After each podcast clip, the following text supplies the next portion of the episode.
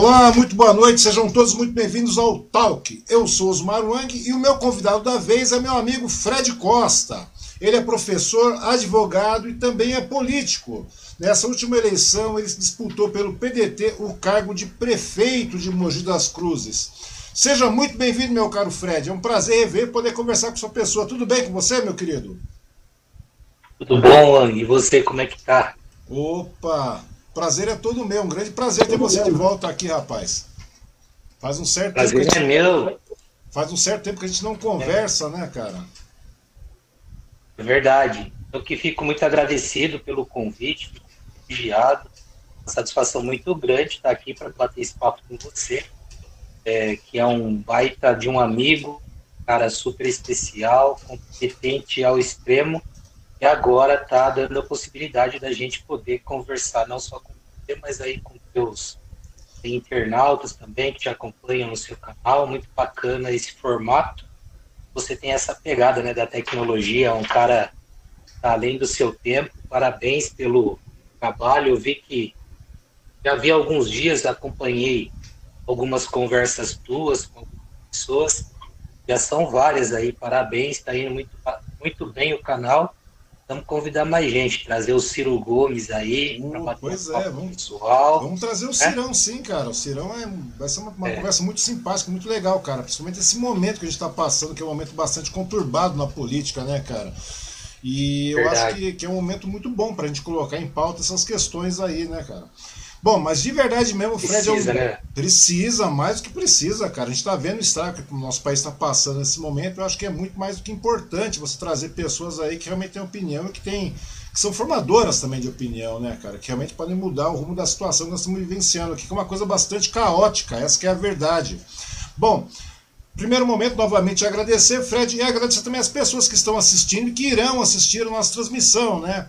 Pedir para que todos vocês aí eh, se inscrevam aí no canal, né? Bastante simples, é muito rápido, né? Que vocês curtam, compartilhem no, no, esse vídeo nas suas redes sociais, né? Porque tudo isso aí motiva a gente a fazer é, esse trabalho. Continuamos a trazer mais pessoas, tal.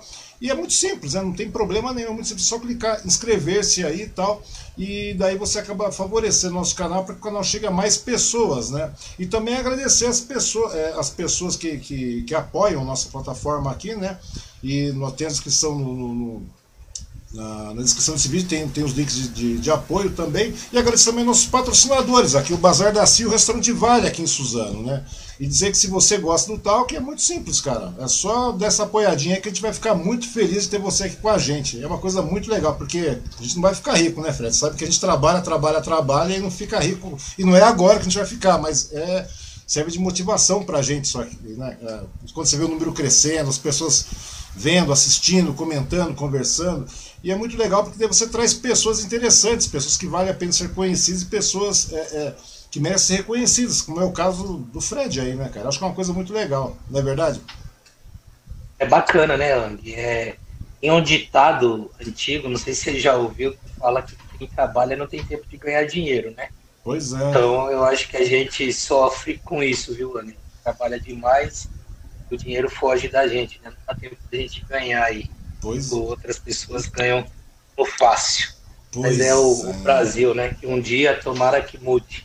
É, a tendência é essa, né? a intenção é essa, né? Tanto que a nossa conversa é para dar esse norte também, né? Para que as pessoas comecem a, a, a, a ter uma noção né? De, de, de, ciência, de cobrança, né, cara, do poder público, que é mais do que necessário, ciência política, né? Cultura política que não existe no país, né, cara?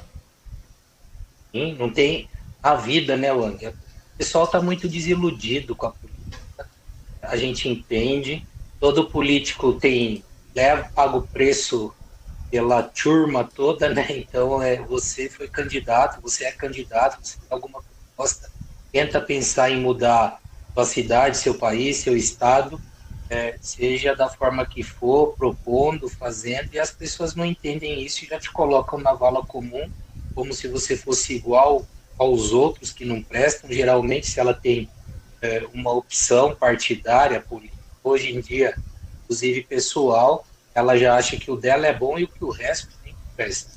Só que a gente sabe que a política é a única forma de transformação. Você que é da área da informática, da área do jornalismo, cara muito inteligente, sabe que não existe um algoritmo, não existe um computador, não existe é, nada que não seja a política que seja capaz de fazer essa transformação que a gente tanto almeja, que é tão necessária, mexe na vida da gente, né? Então as pessoas sofrem com isso e isso precisa mudar. E, é só, e a transformação só vem através da política. É verdade, da política do interesse também pela política, né, Fred? Porque aquilo que você falou, a pessoa anda tão desiludida com relação à questão da política, porém, muitas vezes as pessoas também não conhecem, não têm interesse de descobrir a política, né, cara? O diálogo, o convencimento, o debate. A grande verdade é essa, né? E daí é. acabam é, generalizando a situação toda, aquilo que você falou, acaba colocando todo mundo no mesmo patamar, na mesma. jogando tudo na mesma vala, né? Ficar apontando como todo se todo mundo. mundo, todo mundo fosse igual. E a grande mas, verdade não é essa. Mas é, é, mas a gente entende do, meu, você, você veja bem, eu fui candidato e, e, depois acho que a gente vai até um pouquinho falar sobre isso, uhum. mas eu passei cada coisa aí na, na campanha, levei nome de. A gente vai falar, né? De várias, várias, vários nomes aí, que você não tem nada a ver, mas por quê? E depois você fica meio bravo na hora, porque ele não, não age da, da forma como as pessoas falam, né? Você pensa de forma diferente, tem postura de forma diferente, aí te coloca na vala comum. Só que se você for fazer uma reflexão, você vai entender, né, eu entendo do fundo do coração, é, o que motiva as pessoas a pensarem assim. Uhum. A gente vem é, de, dos últimos tempos aí, das últimas décadas, só de insatisfação popular, de desejo de mudança e o eleitor, o cidadão se sentindo traído. A gente vinha é, de algo que era comum, situação que se repetia a nível político no Brasil, a nível político partidário, estrutural. Aí o povo acredita na mudança, elege o PT. Tinha a bandeira contra a corrupção.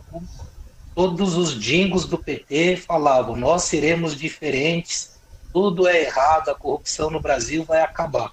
Elege aí os, os candidatos do Partido dos Trabalhadores, o aí a Dilma, fazem um governo que é acusado de cometido aí muita corrupção.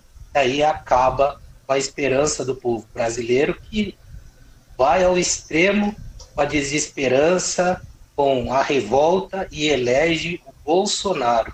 Momento de nós contra eles, o povo preferiu o Bolsonaro e repetiu o PT, né? E aí, agora, como está a cabeça desse povo?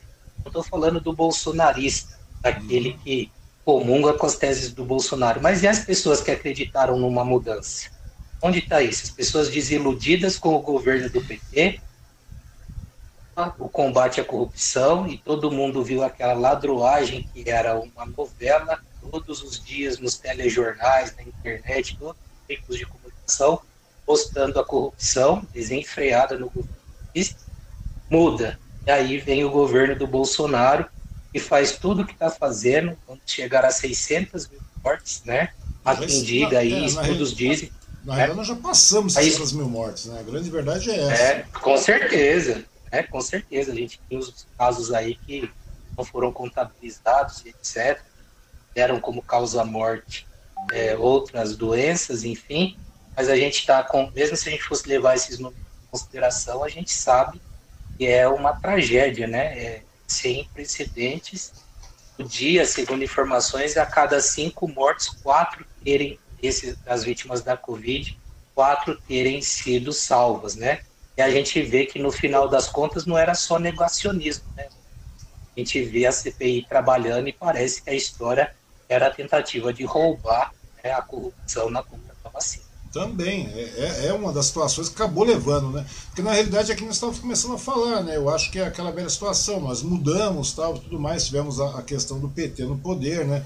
Durante tanto tempo, 16 anos praticamente seguidos, mas o problema não é esse, eu acho que não é nem o problema do PT, eu acho que é aquilo que a gente ia ver conversado no começo, é a questão da falta de conscientização política, a falta de interesse na política. Eu acho que muitas vezes alguns retrocessos, algumas situações que a gente está vivenciando aí, é, sabe quando a faca começa a apertar, cortar a nossa carne, começa a sangrar e você começa a sentir dor? E tudo bem, daí as pessoas, a sociedade parece que começou a entender que tem que se interessar mais por política. A grande verdade é essa. Também sem contar que em 2003, 2000, a gente, no início dos anos 2000, nós não tínhamos a internet, nós tínhamos a difusão de informação que nós temos hoje. A grande verdade é essa. E tem mais também, né? Que eu falo, até o campo progressista, os partidos que eram que são progressistas daquela época, cara, também já não são mais os mesmos partidos de hoje. É. Né? Mudaram completamente. A população também mudou muito. Nós temos aí duas gerações praticamente, né, Fred? Mais duas gerações, e nós temos aí a tecnologia a nosso favor agora para a gente poder conversar e, e, e, nivelar um pouco mais a conversa. Acho que é bem por aí, porque a gente sabe que teve muita questão de mídia, muita questão disso, daquilo. E é claro, o descaso do povo também, a grande verdade é essa. Houve um grande descaso do povo e o povo deixando passar, as coisas acabam acontecendo. Que o PT errou muito, é óbvio que errou, não tem nem que é inquestionável isso, né? É uma coisa absurda. Mas errou mais ainda a população também, que não foi junto, né, cara? Que não, não cobrou, deixou o negócio correr. Né? Mas são temas que a gente vai conversar. Então, Ang, mas, mas, mas aí tem uma outra pegada. Hum. Né? Eu acho que a gente não tem como. Claro que a população tem culpa. Né? Se Sim. ela talvez é, fosse analisar os candidatos, né? não, não ver só programa eleitoral gratuito, isso aí não mostra nada. Né? Você que é um cara do marketing sabe que você transforma capiroto num deus, num anjo. Verdade. É, através do programa eleitoral, porque o marketing eleitoral serve para isso. Então, assistir o programa eleitoral adianta? Não, não adianta. Né? Então, teria que fazer uma pesquisa aprofundada para saber a respeito da vida pregressa do sujeito, porque dura que no Brasil os, é, os candidatos têm vida pregressa, alguns são marginais, bandidos, né? tem capivara, folha de antecedentes grande, gigantescas. É a pessoa precisava saber né, se essa pessoa é do bem ou não. Como é que vai saber né, se a pessoa é do bem? Olhando a folha de antecedentes dela. Tanto que eu sou advogado e atuo na área criminal. Pois é, é às vezes a gente vai. Funciona da mesma maneira. Você vai é... contratar alguém, você não vai olhar o antecedente desse cara, principalmente se o cara vai. Pois é. Mas, Ang, às vezes a família tem lá uma pessoa que cometeu um crime, seja ele qual for, pela primeira vez. A família insiste, todo advogado criminalista passa por isso. Uhum. A família insiste que quer levar testemunhas para o juiz ouvir para dizer que ele era bonzinho, ele ou ela, né? O réu uhum. era bonzinho para falar da vida pregressa. O juiz fica, quer ver o juiz ficar maluco, doido, é de ter que ouvir testemunha que vai falar que o cara era bonzinho. Por quê? Para o juiz não interessa se ele era bonzinho, porque o juiz consegue ver isso analisando a folha de antecedentes. É Se o cara tem 30 anos, 20 anos, 60 anos de idade, nunca cometeu um crime, não precisa nem a dona Maria, que é vizinha, para falar, ah, ele era bonzinho. Verdade? Isso o juiz vê. E o, povo, é, e o povo podia ver isso, mas não consegue nem enxergar isso, porque o povo elege corruptos, né, condenados aí mensalão, petrolão e etc. Então, é, a gente tem que analisar isso, né, e também ver as propostas. O primordial, o principal, são as propostas, né, e tem gente que se elege falando que o posto Ipiranga é o fulano, que o fulano vai fazer acontecer, e aí o gás vai a 105 reais, 105 reais. A gente vê a tragédia da família brasileira se queimando aí porque está cozinhando com álcool, o álcool explode, pessoas morrendo porque estão fazendo é, fogo a lenha e às vezes deixa, e a fumaça acaba matando as pessoas durante o período noturno. Essa tragédia nacional, né? A gasolina chegando a 7 reais, né? e o, dólar explodindo, é, e o presidente da República que fala que o posto Piranga ia resolver, ainda faz besteira, o dólar sobe, a bolsa cai, é cada uma que a gente.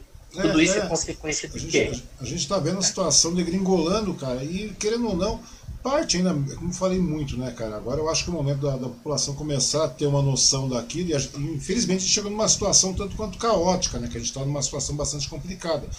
Mas, é, querendo ou não, a política também para melhoria é uma questão de estratégia, né? Agora a gente tem que começar a pensar dessa maneira, começar a pensar de forma estratégica. Mas vamos começar a realmente conversar, realmente, porque muitas pessoas não conhecem o Fred Costa, né, cara? Fred, vem cá, velho. Você é de Mogi das Cruzes, correto? Você é de uma família correto. mais do que tradicional de Mogi das Cruzes. As pessoas não conhecem o Fred. Muita gente.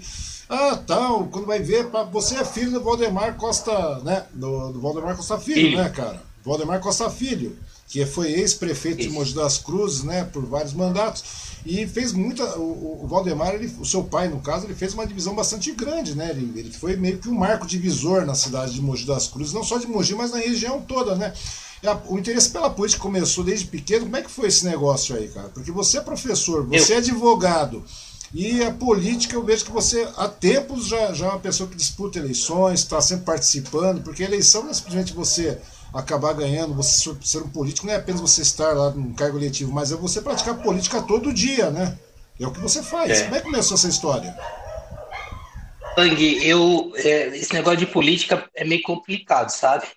É, eu dou aula, a gente às vezes fala com, com os alunos, porque eu dou aula, além de dar aula de direito, né, e algumas coisas específicas, né, então direito civil, etc., aí, outras partes do direito, a gente acaba falando, tantos outros ramos do direito que são falados, mas eu também dou aula de ética e cidadania. E às vezes a gente fala de algumas questões. E tem gente que tem ojeriza, né? Detesta política, é, não, não quer saber de política de jeito nenhum.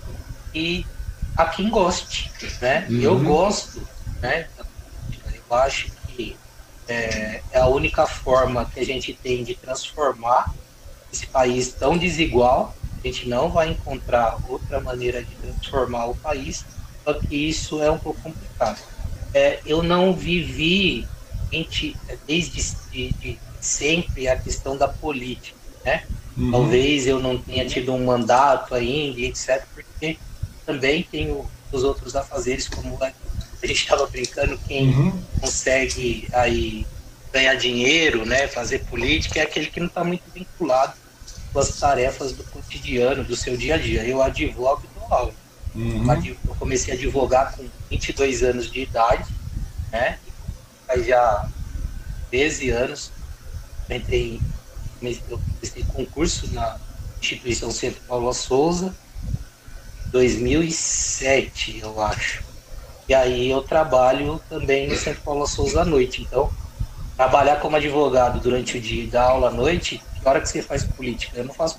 Quem fala que existe politicagem na escola é mentiroso. Né? Eu não faço política na escola, não falo de política na escola. É, a gente, eu, pelo menos, é, sei levar bem isso. Uhum. E aí a gente faz, mas parece uma coisa, viu, Lang? A gente, eu gosto, né? Então eu lembro, quando criança ainda, eu acompanhava. Meu pai era de direito, então tinha aquele vínculo com Paulo Maluf, fizeram amigos, etc. Então eu acompanhava essas histórias do Maluf e lembro que eu fazia, pegava recorte de jornal aqui em casa, tinha até pouco tempo. Hum. Tinha lá meus 10 anos de idade, eu recortava as partes interessantes, né, de alguns que eu achava interessante, e contrários também, tá? Né? Uhum. Peguei aquela parte, eu lembro que tinha recortado a parte que o, a entrevista infeliz, Luffy deu falando lá, estupra, mas não mata, né? Sim, foi bastante polêmico. Cortado. É, isso eu tinha 10, 11 anos de idade. Então tinha coisas do Mário Covas e várias outras questões aí do Lula, né? tem estrelinha do PT, né? Eu lembro é, aqui em Mogi das Cruzes, acho que você vai lembrar disso, na época Sim. da Sônia Sampaio, da Inês Sim, Paz, claro né? lembro, né? claro do Atman, presidente do partido aqui dos trabalhadores. Uhum. Eles fazem, eu ia ao, aos sábados com a minha mãe no centro da cidade, e ali na praça é, do Rosário, no Largo do Rosário, ali na Praça da Marisa, eles esticavam um varal, né?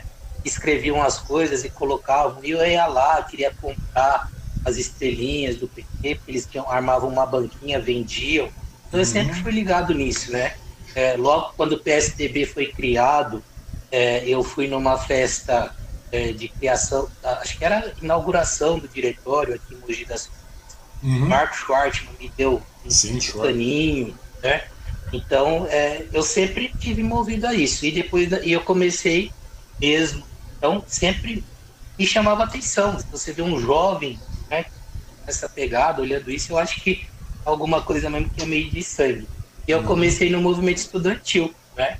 Como é que foi? pintada na época do Collor. E como é que era a questão do movimento estudantil naquela época? Muitas pessoas lembram, lembram, ouviram falar, né? Mas elas não lembram. Como é que foi aquela pegada na, na época da, ah, era muito diferente, né? e tudo mais. É, eu fui cara pintada, né? Eu tava, é, eu estudei escola de freira no até a oitava série, antigamente era, né? Então uhum. chamava hoje é ensino fundamental, né?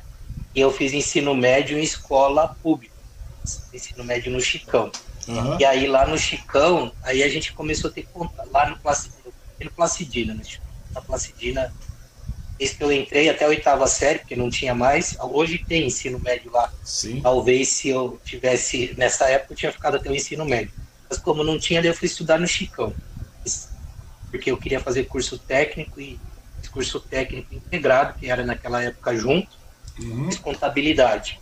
E aí então fui estudar no Chicão. E aí na escola pública naquela época, isso na década de 90, é, havia mais essa discussão acerca da política. A gente estava acabando de sair aí da ditadura militar, né? Sim. Então eu nessa época, claro que numa escola de feiras, a gente era eu, eu apanhei por causa da, da tal das diretoras que chamavam minha mãe, viu?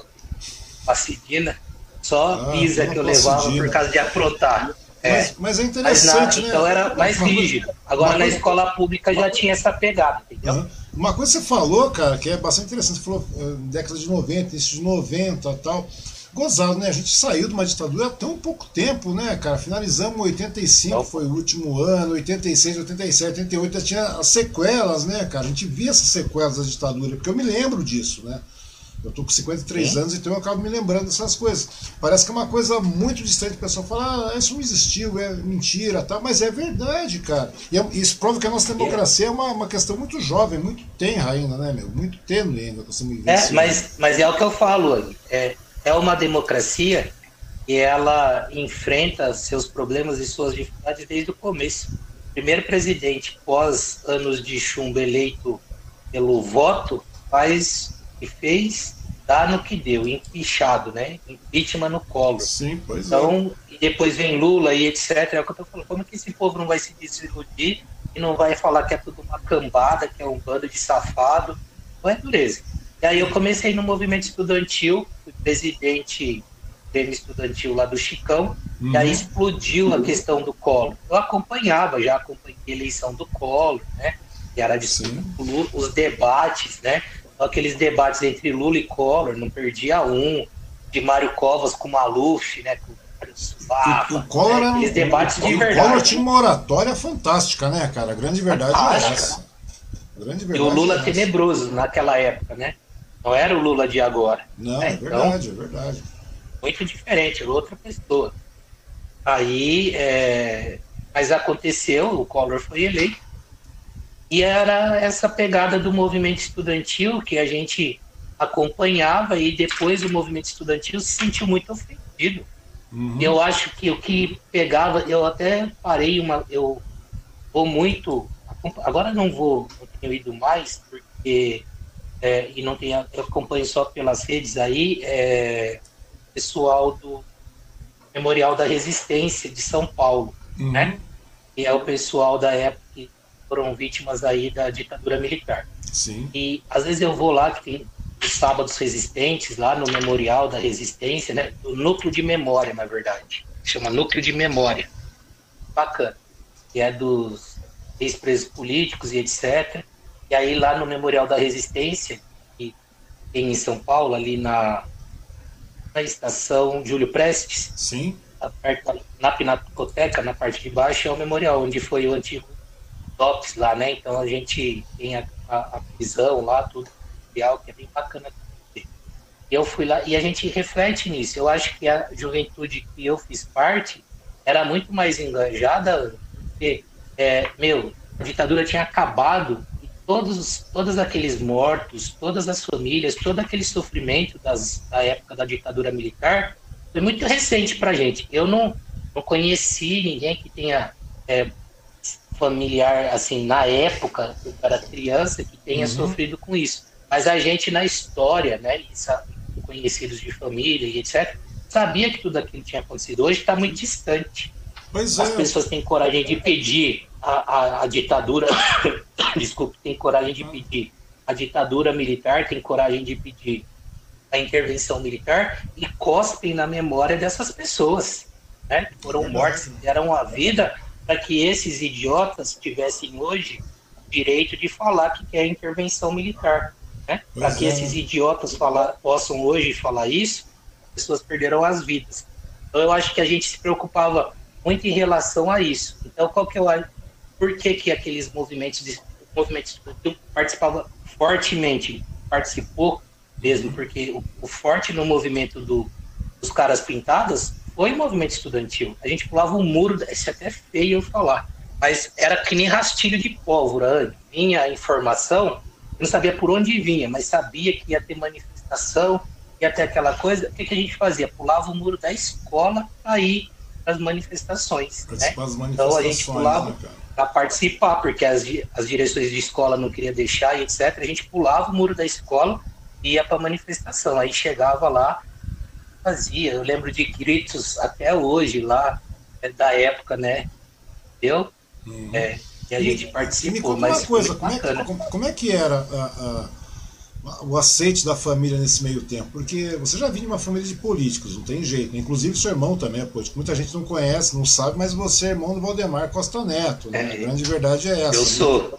Muitas pessoas é, não. É, é, que já que também. Meu pai, eu, é, eu tenho, eu tenho eu não segui o mesmo mesmo viés político do meu pai, né? Então eu tenho um posicionamento. Eu não sou de extrema esquerda, né? É, você, então, mas você, você é um cara progressista. A grande verdade é essa. Você Sim, é um cara que é um, você está é. no campo progressista, né? E eu vi que você. Eu estou no sempre... campo progressista, mas não, não sou. Eu tenho algumas coisas que comunista é que nem o povo fala aí hoje em dia. Que não, você sabe que comunista sou eu, detestar. né? Sabe comunista é. sou eu, porque todo, todo dia eu escrevo alguma coisa é um monte de porrada, né? O pessoal é, ah, então, o povo não sabe. É, mas isso é, é a caterva do Bolsonaro que não sabe nem o que é comunista. Pois é, cara. Precisa... O pessoal não sabe nem o que é se direita, nem o que é precisa... esquerda. O não, não, sabe. Não sabe. Nem... Se o líder. Não, se o líder dessa gente precisa chamar o Temer para escrever uma carta, agradeço, né? Pois Mas enfim, é, é eu, eu não segui, assim, meu pai era de direita, né? Eu não sou de direita, eu sou progressista, né? Mas eu acho que meu pai também não era tão de extrema direita, viu? Uhum. Ele, o pessoal critica muito, né? E todo mundo que é, foi, exerceu algum cargo público vai levar pedrada, mas uma pessoa que foi prefeito durante quatro mandatos, né? Sim. Alguns deles com mandatos de seis anos, e não ter nenhuma condenação um mal feito em relação ao dinheiro público, etc., que construiu, e, não é um prefeito que passou na cidade de Mogi das Cruzes, que tem aí mais de 400 anos, e passou e não deixou um legado. E a gente tem a Mogi Dutra e a Mogi Bertioga, é graças ao prefeito Valdemar Costa Filho e tantas outras coisas, educação de qualidade, servidor público que era respeitado, valorizado, cidade progrediu, a cidade era no meio do nada, né? Então, até no aniversário da cidade, eu acompanhei, você até entrevistou ela aqui, a Marília Schiavi. Sim, claro. Ela entrevistou o Dr. Nobolo Mori, né? Sim. Né? Foi um dos é meu médico, né? Foi médico, é meu amigo pessoal e foi vice-prefeito do meu pai.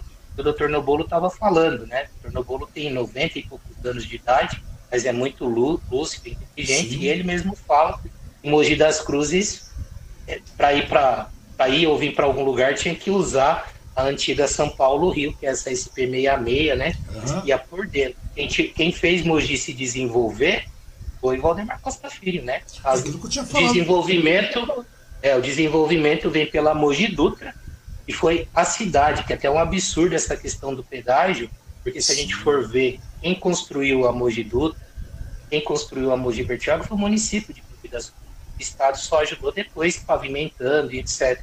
Mas quem matou no peito, passou aí e rasgou a serra, as serras, né? A Serra do Itapetí e a Serra do Mar, foi o município de Mogi das Cruzes na gestão Valdemar Costa Filho. Desenvolvimento vem através da Mogi Dutra, uhum. sem sombra de dúvidas, porque liga Mogi à grande rodovia Mogi Dutra, a grande rodovia Dutra, e Presidente Dutra, e depois o sonho de Mogi das Cruzes, do mogiano, os mais antigos, que era poder chegar ao litoral, porque para ir para a praia tinha que ir para Santos, né, dar verdade, a volta do estado. Eu me, eu me lembro. Lá. Então, eu me lembro, eu estava na inauguração da, da, da Mogi Bertioga. Você como é que era o negócio. Também fui. Estava, você foi lá. Até, né? Eu tinha aqui tem um chaveirinho. Você ganhou o chaveirinho? Não, eu não Tem ganhei, um cara. Eu já, já fiquei muito contente é. por ter conseguido viajar de graça naquela época, nos heróis é. Jumbo que tinham lá é. e tal. Mas eu fui com os amigos lá. Eu, eu era criança, eu tinha, uhum. tinha seis anos, parece, sete anos. Lembro agora direito. É, eu me lembro, né, eu me lembro. Foi muito bacana. todo mundo desceu para olhar o mar, né? Pois é, para olhar, né? Para olhar e voltar, né? Mas já era uma grande voltar. coisa, né, cara? Mas é, aquilo que eu tava falando, é, muitas pessoas podem falar que não, tal, etc. Mas a grande verdade é essa. Eu até falei com você. É, o seu pai realmente foi um divisor de águas para Mogi das Cruzes. A grande verdade é foi. essa, né, cara? A grande verdade Tem é muita essa. gente que não gosta, que fala na, na campanha que falaram de besteira, hum. né, que falaram de besteira, é, porque o pessoal perdeu um pouco a noção é, do senso, né? Acho que perdeu um pouco o senso em relação à internet. Parece que isso aqui é terra de ninguém, porque você está na internet e você pode falar tudo que você acha. Uhum. É, eu tive alguns problemas aí, tem até ação na justiça, mas isso daí é porque é um canalha, um safado sem vergonha, um advogado que falou besteira e a gente ganhou lá, o juiz mandou, o tribunal eleitoral mandou que retirasse as ofensas da internet, para você ver, né? Por isso que é, é dureza. Um cara que é um advogado, né, que era para que pelo menos tem algum conhecimento, apesar de ser um, quase um semi-letrado também, não tal, mas escreveu um monte de besteira dessa na internet, mas é, as coisas acontecem. Então, muita gente falou um monte de besteira, sabe?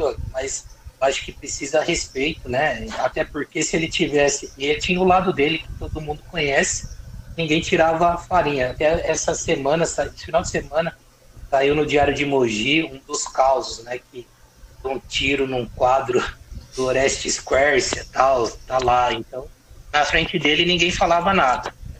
E agora que ele está morto há 20 anos, com 20 anos esse ano, as pessoas se acham no direito de falar um monte de besteira.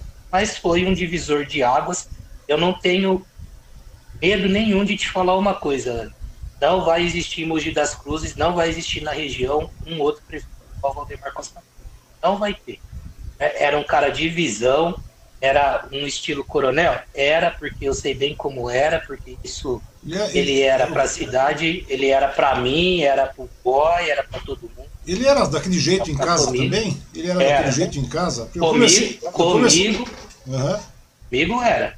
Com, com o boy também, né? O boy teve que trabalhar no sítio do Limão. Eu, eu sou bem mais novo, uhum. bem mais novo. Então, o boy tem 70, 72 anos, eu acho. 44. É a diferença. É, é então, anos, né, mas, é, né? Então o boy também trabalha, o boy novo, né, antes de ser etc, trabalhava, tinha o sítio do Limão, e o boy trabalhava, ajudava no sítio do Limão, de trabalhar, etc, lá ajudando. É, e comigo também ele era duro, entendeu? Não dava muito pra ninguém. Ele era falava e não tinha o que discordar. Né? Eu ainda fui um que turrou ele não queria que eu fizesse direito, uhum. esse direito, mas aí na turra eu acabei fazendo, formei, mas não queria. Ele queria, naquela época eu comecei a fazer faculdade em 93, é, melhor do que eu sabe, então eu estava começando essas questões de tecnologia, né, de informática, e ele falava para mim, vai fazer alguma coisa relativa à informática né? Uhum. Vai mexer com essa história aí de computador. Não faça direito. Vai mexer com isso, isso que vai ser o futuro, que vai dar certo. Ele queria que eu fizesse a faculdade aí voltada para a área de informática. Seu pai era um cara visionário, a grande verdade é essa, né? Visionário. Seu pai era um então, cara visionário, né? Eu me lembro que, que, é. que eu acho estranho, até perguntei para você se ele realmente era dessa maneira, porque eu fui conversar uma vez com, com, Eu fui lá conversar com seu pai, né? Na realidade não fui eu, eu acompanhei um amigo, o Dirceu, que hoje apresentou a B em Mogi, né? Dirceu Vale, nós fomos uhum. lá tal. E nós fomos, o Dirceu falou não sei o que com seu pai lá, tal, naquele dia. Eu lembro, cara, que seu pai era um, um cara. Opa, Fred. Opa, acho que o Fred deu uma travadinha aí. Bom, opa, voltou? Oi? Tá me vendo? Você deu voltou. uma travada aí, Fred. Tô vendo. Então, daí nesse momento aí nós fomos lá, né, cara? Eu vi seu pai bem sistemático. Não, não, não é que ele fosse um cara bravo, não dá disso, cara, mas você viu que era um cara sistemático, um cara que seguia aquela linha mais. que era mais, é, é, é mais rígida naquela época, né, cara? Que, meu pai também era Sim. assim. Meu pai era militar, meu pai foi general, né? Sabe dessa história? Não sei se eu te contei. Então meu pai também tinha um lado, ele era simpático, tal, tudo mais, sorria, conversava, tal, mas ele era muito sistemático, cara. E seu pai também seguia a mesma linha, né, cara? Naquela vertente. Eu ficava imaginando, falava assim, será que, que, que, é dessa mesma forma que, que, que, Era o jeito dele, né? Então eu acho que é a particularidade mesmo. Uhum. Pessoa que nasceu na década de 20, né? Eu, completamente diferente, né? O mundo e tinha essa pegada, mas é o que você. Há um divisor de águas na história de Mogi das Cruzes. Esse divisor de águas são as gestões do Aldemar Costa Filho, as universidades, né? Agora o pessoal de Mogi que é mais jovem não consegue enxergar Mogi como um polo educacional, mas na nossa época de juventude, na minha e até algumas gerações anteriores, eu fiz faculdade em Mogi das Cruzes, mas a faculdade de Mogi das Cruzes, na Praça Pública, a faculdade de Mogi das Cruzes tinha concorrência no vestibular, né? Sim, é verdade. Tava com medo, prestei nas duas para ver se eu não passasse em alguma. Eu estudei com pessoas que vinham de, de São Vicente, o ABC de Mogi das Cruzes tinha 10% dos estudantes, o resto era fora, porque a gente não tinha esses conglomerados educacionais que a gente tem na Zona Leste, em São Paulo, na, na litoral, não tinha nada disso, né? O Mogi das Cruzes era aí tanto que a estação Estudantes, né, que, é referência até hoje. E naquela época existia um primor na educação também, né, Fred? Sim. Naquela época existia um primor na Sim. educação que hoje não existe mais. Hoje é tudo muito mecanizado, não. né, cara? A gente vê que é questão, realmente um negócio, né? Não, tudo bem, é, tudo é um negócio. negócio. mas hoje é puramente negócio, né, cara? É, Me conta uma coisa. Então, porque naquela época lá que você era garoto tal, tudo mais, o boy, o seu irmão, acabou é, é, se embreando na política também, mas por um outro viés. E você sempre se manteve nesse viés progressista, né? É, eu me mantive. Se eu tivesse mesmo. É, aí o povo fala. Aí o que que acontece? Aí o duro, duro de tudo isso, né? Duro de tudo isso é você é, tem um viés, né? Meu irmão partiu para um outro viés que não é nem o da direita, ele partiu para uma situação comprometedora junto com o PT, né? Então, a verdade tem que ser dita. Eu não estou falando que foi porque o PT é de esquerda que ele seja, não. Uhum. Mas fizeram os embrólios lá e, querendo ou não, a justiça condenou o povo do PT e ele também, aí, por corrupção, eu acho que era, não sei se lavagem, lavagem de dinheiro, eu acho que ele não foi condenado. Ele foi condenado, acho que por corrupção e por formação lá da organização criminosa do mensalão. Ou seja, por causa do mensalão. Coisa, não foi isso? É, é. Dois crimes lá, eu acho que foi a de participação na organização. Eu não lembro se foi lavagem de dinheiro e corrupção. Corrupção tem certeza, mas ou foi organização criminosa, depois tinha a lavagem de dinheiro. Eu lembro que um caiu, eu acho que o que caiu é a lavagem de dinheiro. Uhum. Mas tudo por, ele fala que não, né? Como todos eles, falam que não, que foi dinheiro que foi repassado em razão dele ter indicado o vice-presidente da República, porque o PT repassou o dinheiro para o PL para que o PL pudesse fazer a campanha, uhum. dados e etc. Mas é a história do Caixa 2, né? então assume que teve o Caixa 2 e deu condenação e deu cadeia para esse povo todo, e eu sou muito crítico em relação a isso. Né?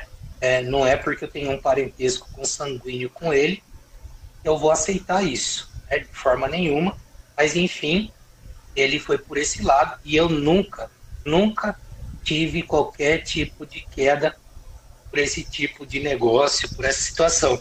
E o que mais criticavam na eleição, em uhum. todo lugar que alguém falava alguma besteira, era irmão do boy, mensaleiro, sem vergonha, safado. Então eu paguei um preço e eu nem ligo, né? Mas, primeiro que irmão a gente não escolhe, a gente não escolhe parente, a gente escolhe amigo, a gente escolhe ideologia, a gente escolhe se a gente vai ser do bem ou do, ou do mal. É isso a gente escolhe, a gente tem o caminho para seguir. Né? E aí, aí a gente pode escolher quem são os amigos que a gente vai fazer da vida, mas parente a gente não escolhe. Né? E eu não tive contato com ele. Talvez se eu tivesse, se eu tivesse é, algum tipo de contato, se eu quisesse algum, alguma coisa nesse sentido, talvez eu já tivesse sido deputado ou prefeito, porque é, ele apoiou esse povo que está aí no poder, né? Prefeito de Suzano, né? É apoiado por quem? Partido de quem? Né? Marcos Melo teve apoio do Valdemar Costa Neto e o Caio Cunha também pediu as bênçãos para o Marcos Costa Neto, todo mundo sabe disso, né? Não era uma, uma não é uma administração que não tem conversa com o Valdemar Costa Neto. Então, talvez a minha, talvez a minha não tivesse. Né? Então é isso que eu estou te falando. E eu paguei o preço, paguei um preço alto. Ele apoiou um, assinado embaixo o Marcos Melo, estava com o pé também na canoa do Caio Cunha, hum. todo mundo sabia disso, e o, o irmão do boy na campanha, ligado ao boy mensaleiro, fui eu. Pois é. Paciência, é, um dia o povo vai conseguir é, porque, enxergar, né? É, porque é aquela velha coisa também, né? Aquilo que eu tava falando pra você, né? Eu já te conheci, já, o, o, é, o Fred e tal, não sei o que e tal. E eu sempre vi que você era um cara do campo progressista, cara. A grande verdade é essa, sempre você é um cara ligado ao campo progressista. Ou seja, são, é, é, são situações completamente diferentes, né? Daquilo que trilha o seu irmão, né? Obviamente. E, e tem mais, eu acho que se tivesse nessa, nessa trilhando na mesma lógica de caminho, Acho que a gente nem estaria conversando hoje, né? A grande verdade é essa. com né? certeza. É. Né? Então eu tenho uma visão diferente, mas o povo não entende isso, né? É, alguns fazem de forma maldosa, entendeu? E eu sou um crítico. Então as pessoas criticam aí. É, essa, eu tô hoje, estou no PDT já faz um tempo, uhum. estive em outros partidos. Para mim, eu sou muito parecido com Ciro no que diz respeito ao modo de pensar em relação a partidos. Sigla partidária nem sempre é tudo aquilo que representa. Tem as ideologias lindas, lindas, maravilhosas, mas tem gente boa e às vezes tem gente que não presta. A hora que as pessoas que não prestam conseguem se sobrepor às que prestam, eu caio fora, Anne. Pode ser hoje no PDT, se isso acontecer, tchau e benção. É, né? eu penso assim de maneira, eu penso que bandear para outro lado, eu caio fora. Eu, eu não sou idólatra de. É, não sou de idolatrar pessoa de político.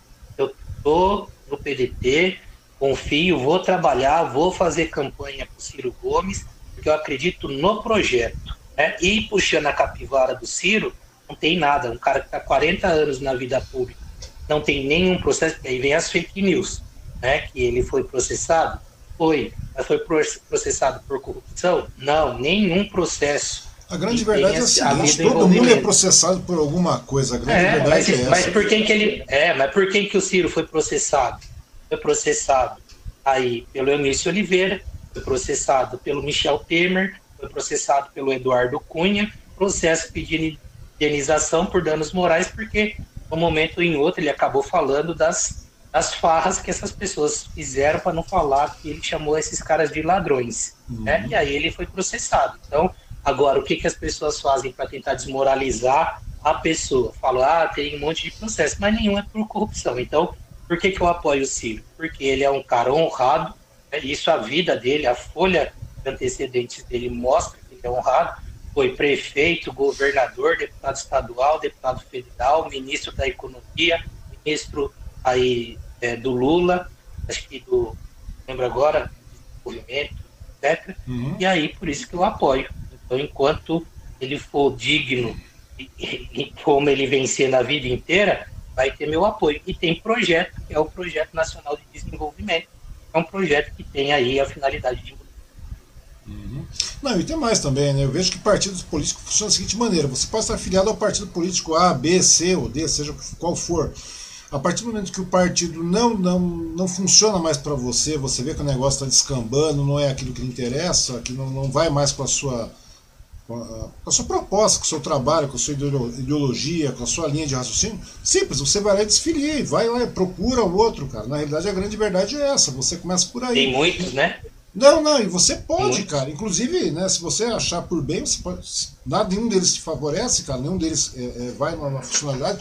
A, é, é, permitido que você até mesmo crie um partido, né, cara? Vai lá, Sim. você tem condições de fazer isso, cara. A grande verdade é essa. Meu, não funcionou o partido, você não tem que ficar a vida inteira no PDT, ou a vida inteira no PSDB, Sim. ou a vida inteira no PT, ou a vida inteira no PSOL. Mas há quem critique, né? O problema, ô, é quem critique.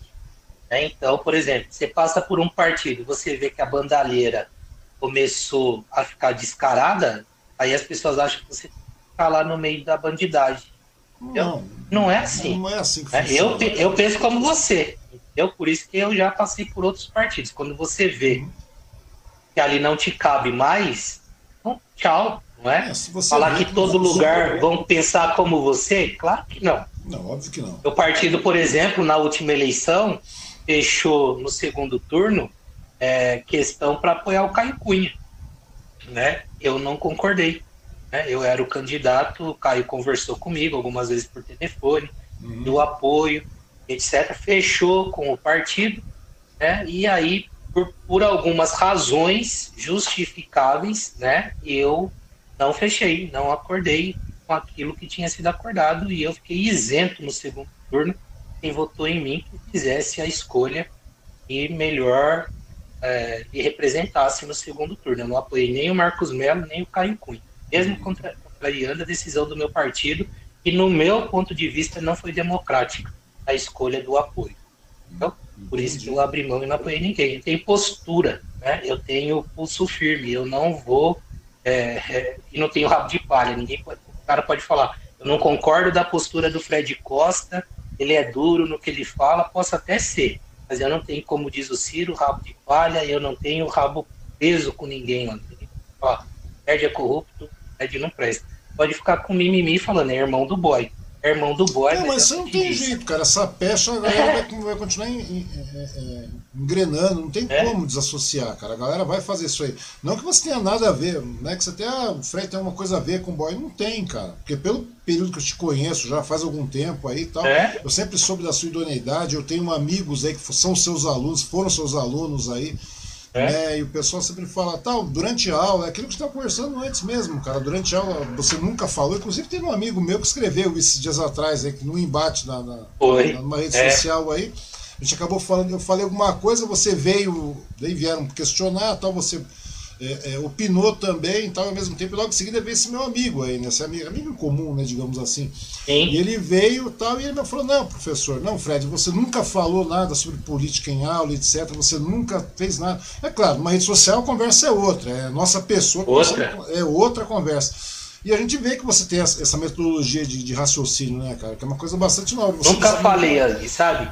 Eu, eu acho assim. É... Um professor um educador, né? Vai falar de ética, cara. Hoje em dia, né? vai falar de, de moral, de princípios, tentar fazer o cara refletir do mais básico ao mais pesado. Uhum. Eu falar, meu, se você tá sentado, tomou assento no trem e chega alguém, uma gestante, etc., você só vai se levantar se você estiver no banco preferencial. Se você estiver em outro banco, você vai e levantar é sua obrigação moral, não é, não é isso, e etc. E começa, uhum. falando, de uma coisa corriqueira a fazer o cara pensar até em outras situações mais sérias, né?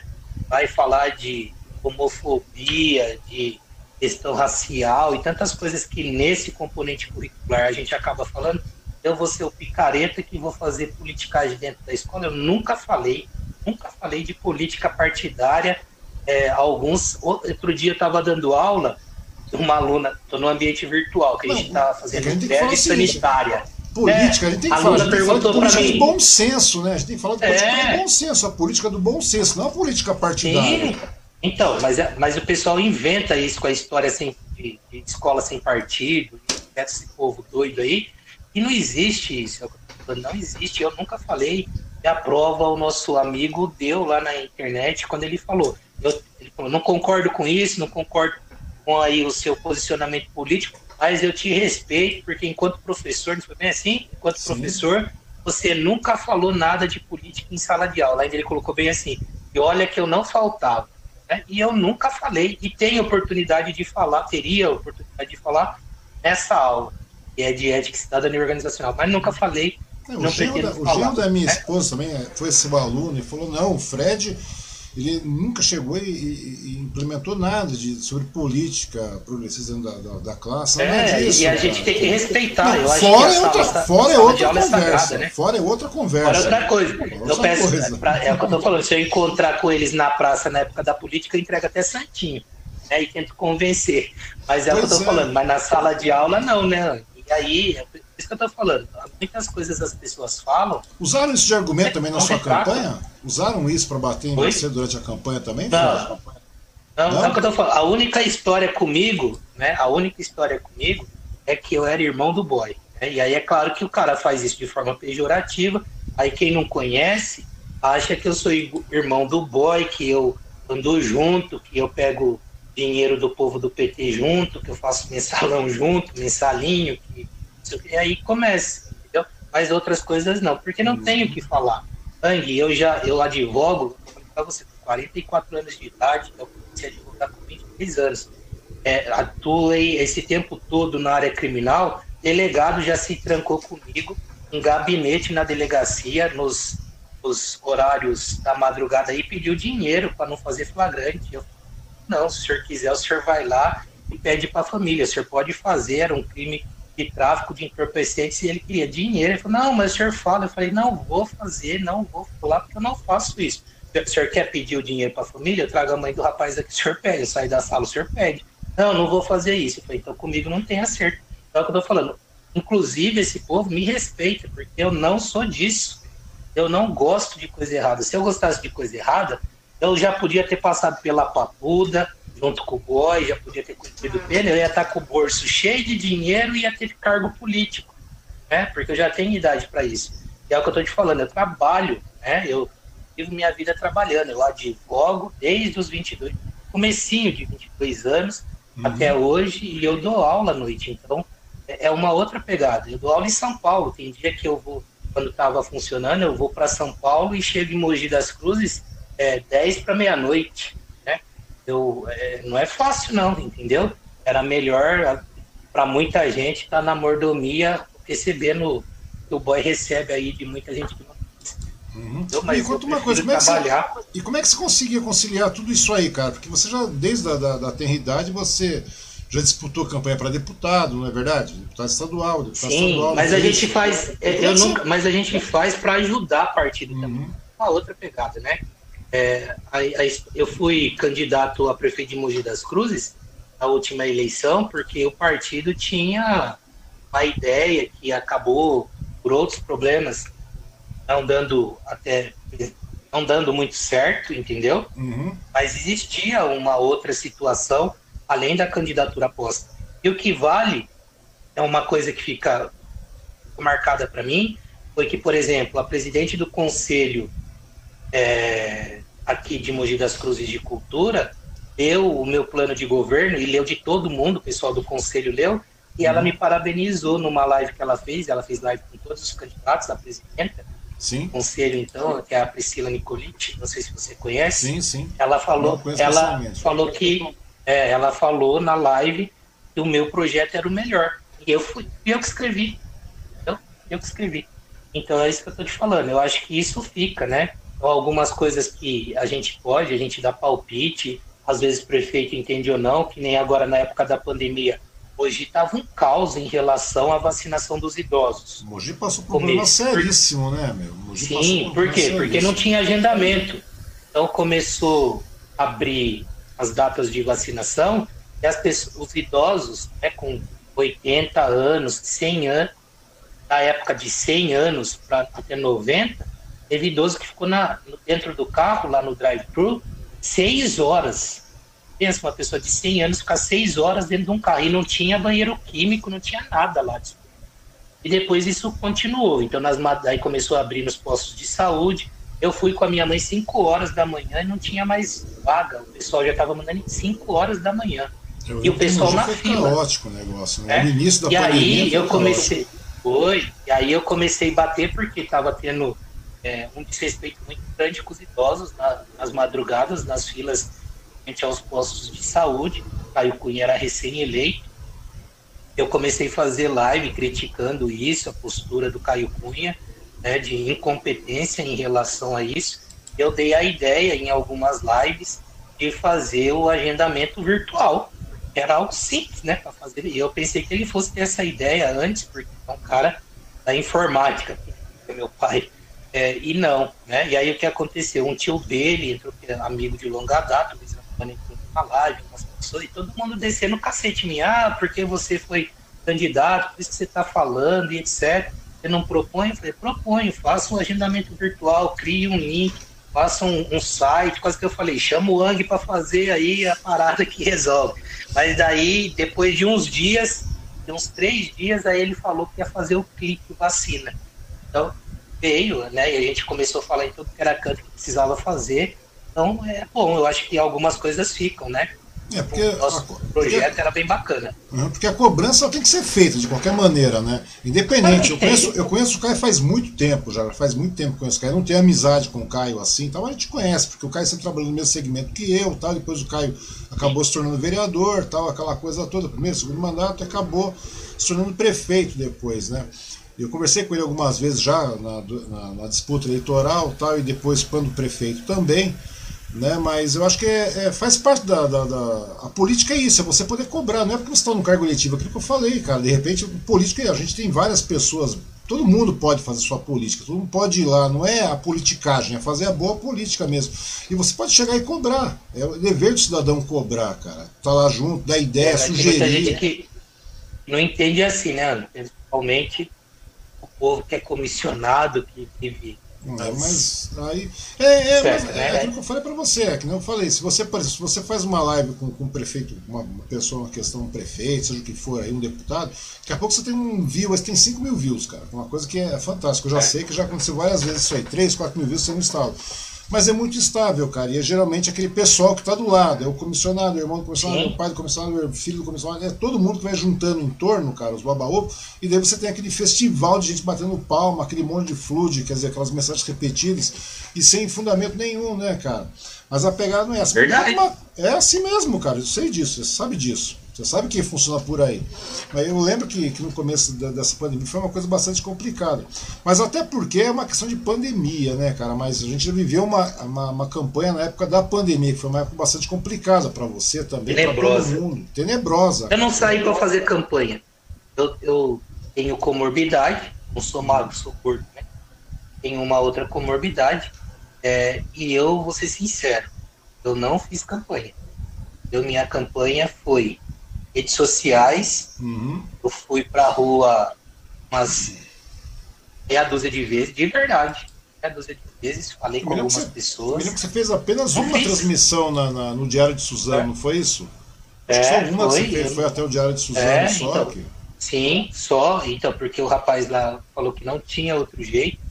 Pode ver na TV Diário, até algumas que, eu, que a TV, pisas da TV, né? Que era obrigatório sair, porque começaram a falar que se não saísse, eles não iam fazer a cobertura, porque iam lá uma vez por semana, dependendo, mas eu uhum. fiz, é, inclusive, algumas formato assim, à distância, para eles cobrirem. Depois fiz algumas, e daí na última semana, que já tinha despirocado mesmo, eu fui nas feiras. Entendeu? Mas com medo, ali, porque eu não tinha tomado vacina. É, meu, para ser, aqui eu tô sendo muito sincero, eu sou muito sincero, eu não ia morrer eu sabia que não tinha chance, porque o formato estava complicado. O Caio Cunha vinha fazendo campanha, entre aspas, há oito anos. Né? Tinha o Rodrigo, que tinha mandato, várias outras pessoas. Eu não era conhecido, não tinha uhum. tempo hábil para fazer, não tinha dinheiro, que não tinha dinheiro para fazer campanha, entendeu?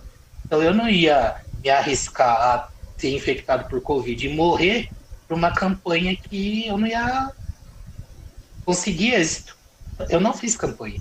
Então, isso aí você pode perguntar para qualquer pessoa que está assistindo, assistir depois, pode perguntar para qualquer pessoa é, na cidade, se eu, até do meu partido, se a gente fez campanha. Não fez, não dava para fazer, é uma situação muito complicada. Eu, sabe, eu não acreditava até um pouco antes uhum. e é, fosse ter a eleição ano passado, porque a eleição beneficiou quem estava no jogo, estava fora e estava entrando. Eu não podia ir bairro, que eu sei fazer isso, bater de porta em porta, e quando a pessoa falasse, ó, oh, você é irmão do boy. Aí eu explicar, não, é isso. Não tinha como isso, não tinha como pegar na mão da pessoa, explicar, né, não dava para fazer isso. Eu acho que a eleição passada, do ano passado, favoreceu muito a situação. Uma, ou seja, nesse, nessa última campanha, pelo que você está me contando, parece que teve uma demonização em cima de você com relação ao boy e ficou nisso. Hum? Até porque não tinha como, né? Ficou nisso. Ficou não nisso, tinha. né, cara? E, não tinha, e eu não ia me arriscar, entendeu? Eu, eu preferi fazer isso, sem contar ainda que eu moro com a minha mãe, minha mãe mora comigo, minha mãe tem 71 anos de idade, também não estava uhum. vacinada, eu não tinha nem vacina, eu ia sair, me contaminar, morrer, contaminar minha mãe por causa de uma coisa que eu não, não, não tinha caminho, eu não dava para fazer além daquilo que a gente fez, não dava para fazer. Uhum. Então, me, me e outra, eu vou, vou até contar uma coisa para você e deixar bem claro aqui. Uhum. É, antes um pouco, é que a gente teve lá algumas discussões partidárias etc. E aí um monte, várias pessoas estavam com a gente, algumas, né? O partido também vai em reconstrução na cidade. Sim. É, a gente saiu da última eleição tendo dois candidatos a vereador, isso há quatro, cinco anos hoje atrás, né? e na última a gente teve quase 30. Então aumentou-se 20, acho, 20 e poucos, 20 e poucos. A gente aumentou significativamente. Então, a gente tinha propostas, etc., que eram essas, e, e fazer aí ter mais visibilidade. Eu pensei em eu só não saí, não desisti de ser candidato por causa disso. Porque imagine só, né? O povo falando, o irmão do boy era pré-candidato e desistiu de ser candidato. Aí eu tava lascado mesmo para falar outra coisa, né? Iam falar que eu peguei dinheiro, isso e aquilo. Então aí eu enfrentei. Mas a gente sabia que o resultado ia ser consequência hum. toda essa situação.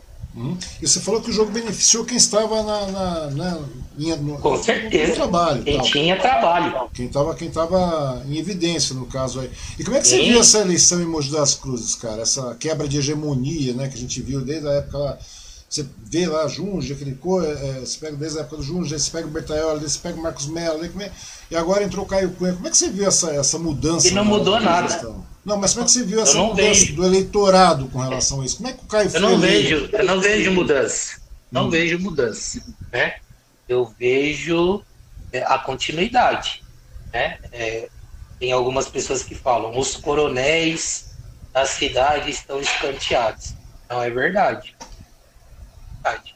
Caio Cunha tem de novo boa idade, né? Porque ele era desse grupo. Ele foi base do governo Marcos Melo durante sete anos, seis anos e meio de, dos oito que ele teve de mandato. Onde isso ia ser diferente? Ele tinha pessoas indicadas à administração municipal. Ele tinha comissionado, que hoje ele encheu a prefeitura de comissionado, já era uma prática dele. No governo Marcos Melo já existiam pessoas e exerciam cargos comissionados por indicação do Caio Cunha. Né? Então, a gente tem mudança no quê? Não mudou nada na cidade. Nada. Né? A gente vê que, é claro, que algumas outras siglas partidárias hoje participam do governo dele, com quem ele fez aí é, as alianças, por exemplo, o pessoal do Roberto Jefferson está na prefeitura de Mogi das Cruzes, né? O, goela abaixo para ele um secretário que é condenado por improbidade administrativa, tá lá, e ele que falou que, que sempre bateu na tecla que quem fosse condenado por improbidade administrativa ou tivesse qualquer mácula aí no seu currículo não servia para administração pública. Hoje ele está lá, um elemento que é condenado, secretário, condenado por improbidade administrativa, e a gente vê aí que existem vários outros cargos que são indicações que não eram deles. Tem pessoas de fora exercendo cargo, cargos na prefeitura. A prefeitura está desmanchando no que diz respeito ao seu conceito com funcionalismo público, por exemplo. Uhum. A Secretaria da Educação está empolvorosa. Né? As diretoras e as professoras pedem todo dia aí para que mude o secretário é, da Educação, que é um oficial de justiça, né? e não é da cidade. Tanto que no dia 1 de setembro, aniversário da cidade, Sim. teve manifestações aí, várias na internet, o pessoal da Secretaria da Educação fazendo aí manifestações contrárias à atual gestão do prefeito Caio Cunha. Eu tenho uma amiga que é diretora de escola que apoiou o prefeito Caio Cunha, ela estudou comigo lá no Instituto da Placidina, uhum. e apoiou prefeito Caio Cunha com unhas e dentes. Olha que ponto que chegou. A gente sabe das pressões que ela sofreu em relação ao à época era o prefeito Marcos Melo, né? E mesmo assim ela rompeu isso, levou aí o seu ponto de vista. Hoje ela tá faz depoimentos no Facebook decepcionada com a atual administração do Caio Cunha. Eles até dizem que se mudou, mudou para pior. Então, a gente tem mudança? Não tem. E a gente tem aí é, algumas situações que a gente vê as coisas, os benefícios continuam os mesmos. teve mudança. A única coisa que ele colocou lá foi o pessoal do PT, ele chamava aí alguns militantes petistas de petistas lazarentos, aí ele fazia live, aí quando entrava alguém e criticava, ele falava, ah, é um petista lazarento.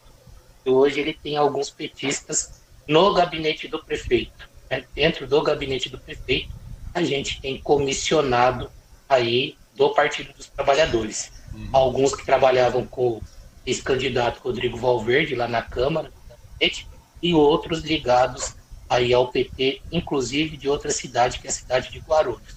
Onde a gente está chegando com isso? É claro que aí tem um projeto de poder, tem um projeto aí para a cidade de Mogi das Cruzes, e isso é muito triste, o povo paga o preço, né? Uhum.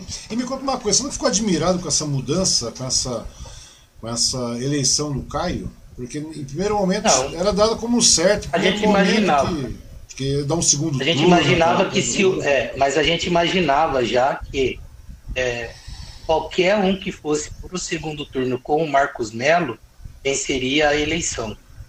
Né? Qualquer um. É eu.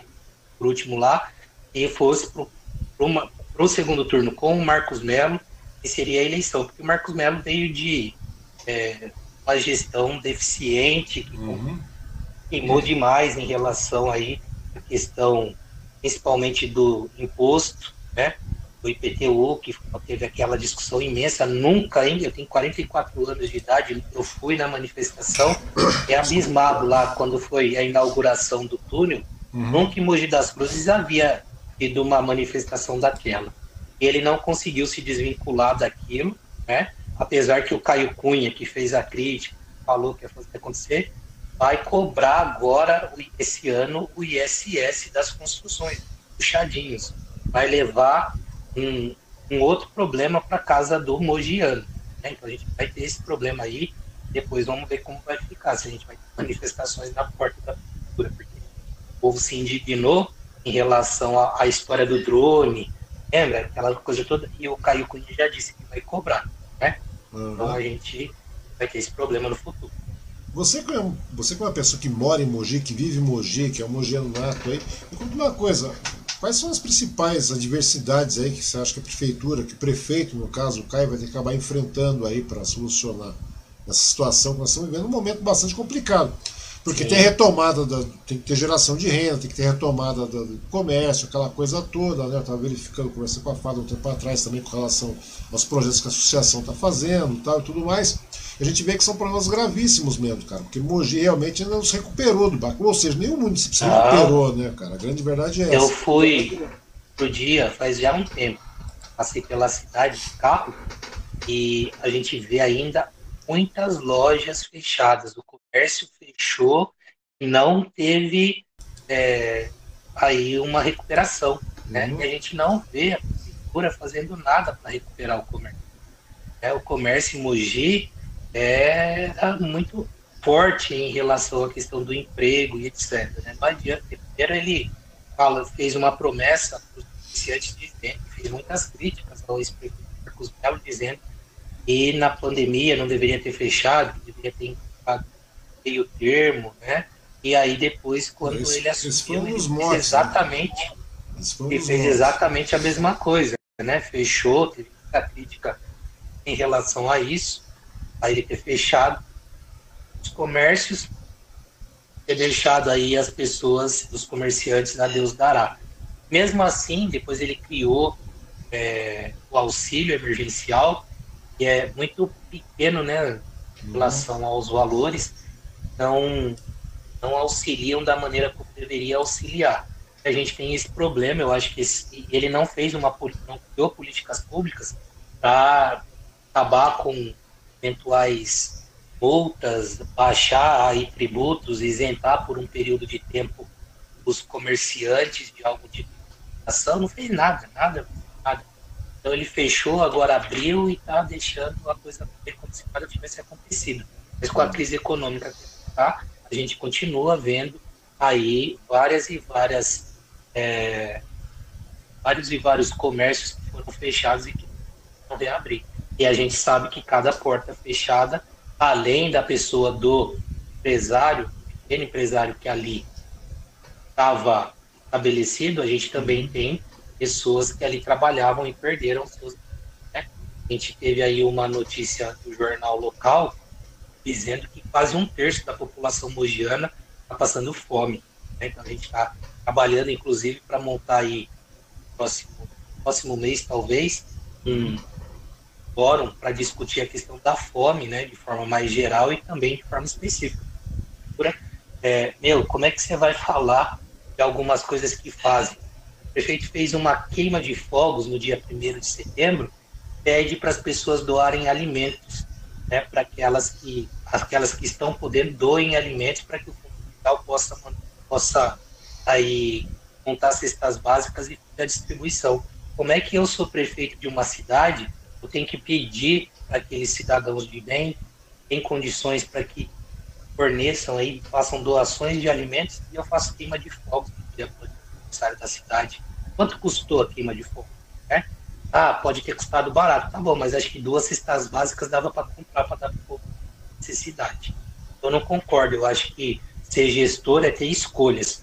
Eu não escolheria queimar fogos, primeiro que a gente vem de um ano que eu acho que não tem muito a comemorar, exceto ele que ganhou a eleição, teve a honra de ser o escolhido para governar essa cidade gigantesca, maravilhosa, que pode mudar e fazer muito mais para o cidadão mogiano, mas exceto isso, a gente vem aí as, as cidades do Alto das cidades do Alto Tietê que mais teve a Covid, chegou a colapsar a saúde, teve o secretário e teve que ser, eu ia falar um palavrão Sim. aqui, teve que ser exonerado, a gente também criticou demais, fez pose para cortar fila com o prefeito assistindo, o prefeito só demitiu o secretário porque o Ministério Público exigiu, exigiu depois que a gente pediu, conversei com algumas pessoas e uma dessas pessoas aceitou fazer a denúncia no Ministério Público, porque ainda eles achavam que eles estavam certos.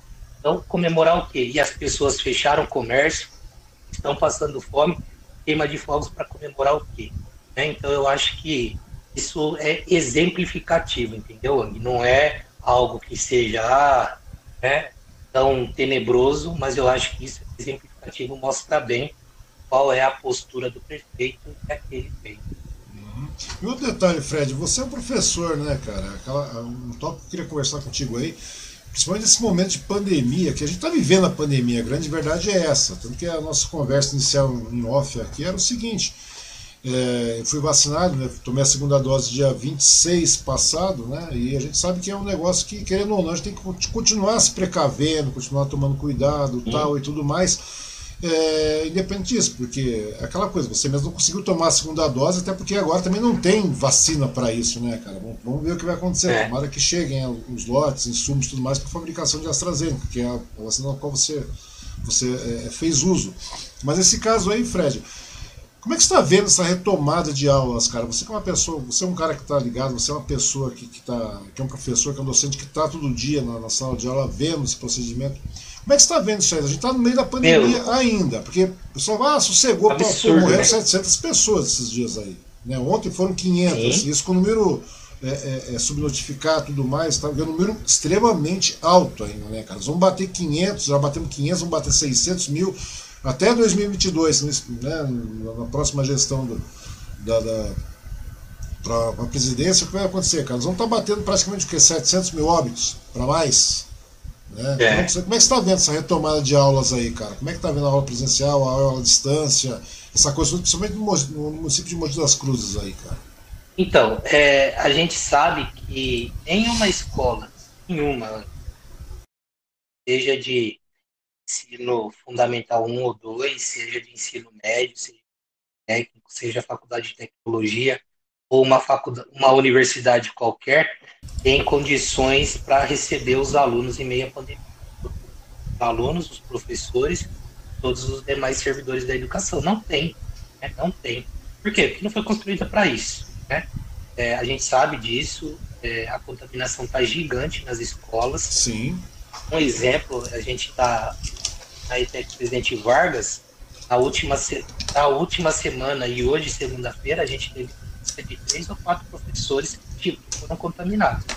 Né? É, e aí as aulas foram suspensas, porque toda vez que aparece um caso, eu não falei de três a quatro, porque alguns ainda estão esperando o resultado, uhum. mas alguns já foram confirmados. E aí não tem como, como, não tem espaçamento, está fazendo, tá menos aluno, mas não, não tem como, nem escola pública nem particular, não tem como. É, há esse problema que é tenebroso. É claro que a educação sofre consequências com esse ensino à distância. Não é a mesma coisa. Uhum. Portanto, ele veio para ficar. Né? A gente vai ter aí o aproveitamento dessa tecnologia, a gente vai ter a educação agora, o ensino híbrido. Com certeza, isso é uma das coisas que vieram para ficar aí no pós-pandemia. Então, é uma coisa que as pessoas vão ter que se acostumar na marra. Por quê? Porque, por exemplo, nas faculdades, né, nos cursos técnicos, tecnológicos, Uhum. Isso vai ser implementado. O Centro Paula Souza, por exemplo, já destinou alguns bilhões de reais para é, comprar aí câmeras, tripés, é, melhorar a questão de internet, qualidade, né? Certo? Por quê? Porque vai acabar com um ensino híbrido, né? Porque isso barateia para o Estado aí, é, o Estado não pensa em qualidade, pensa em aí gastar em outras coisas Certo. Então, mesmo a gente vê que isso vem. Não tem então, como, não tem como mensurar o prejuízo na educação, né, cara? Eu estava ah, conversando com alguns profissionais aí. Dois anos parados. A pessoa está computando 10, 10 anos. A pessoa está computando 10 é. anos de, de, de, retrocesso, de estagnação aí para recuperar. Para recuperação é. disso aí. É, mas o problema é que como é que a gente vai fazer, né? É, você vai ter é, um Estado que não está preocupado com isso e está preocupado em satisfazer os interesses, muitas vezes, das mães que não têm onde deixar os filhos, né? Tantas outras coisas. E a gente vê que a situação é precária, professores estão se contaminando, né? Tem outra alternativa. E hoje mesmo eu estava conversando com alguns colegas, e no Centro Paula Souza a gente está em greve sanitária. Uhum. Porque no Centro Paula Souza é diferente a gente não não está como na Secretaria da Educação, por exemplo, na época a pandemia não permitia que os alunos acessassem a escola de forma nenhuma, uhum. fisicamente, é que criou lá um, um, portal lá, um site, parece, alguma coisa, e os alunos entravam lá e lá tinham alguns vídeos, e era, entrava a hora que queria, e se não casa também bom, dizia só para dizer que tinha.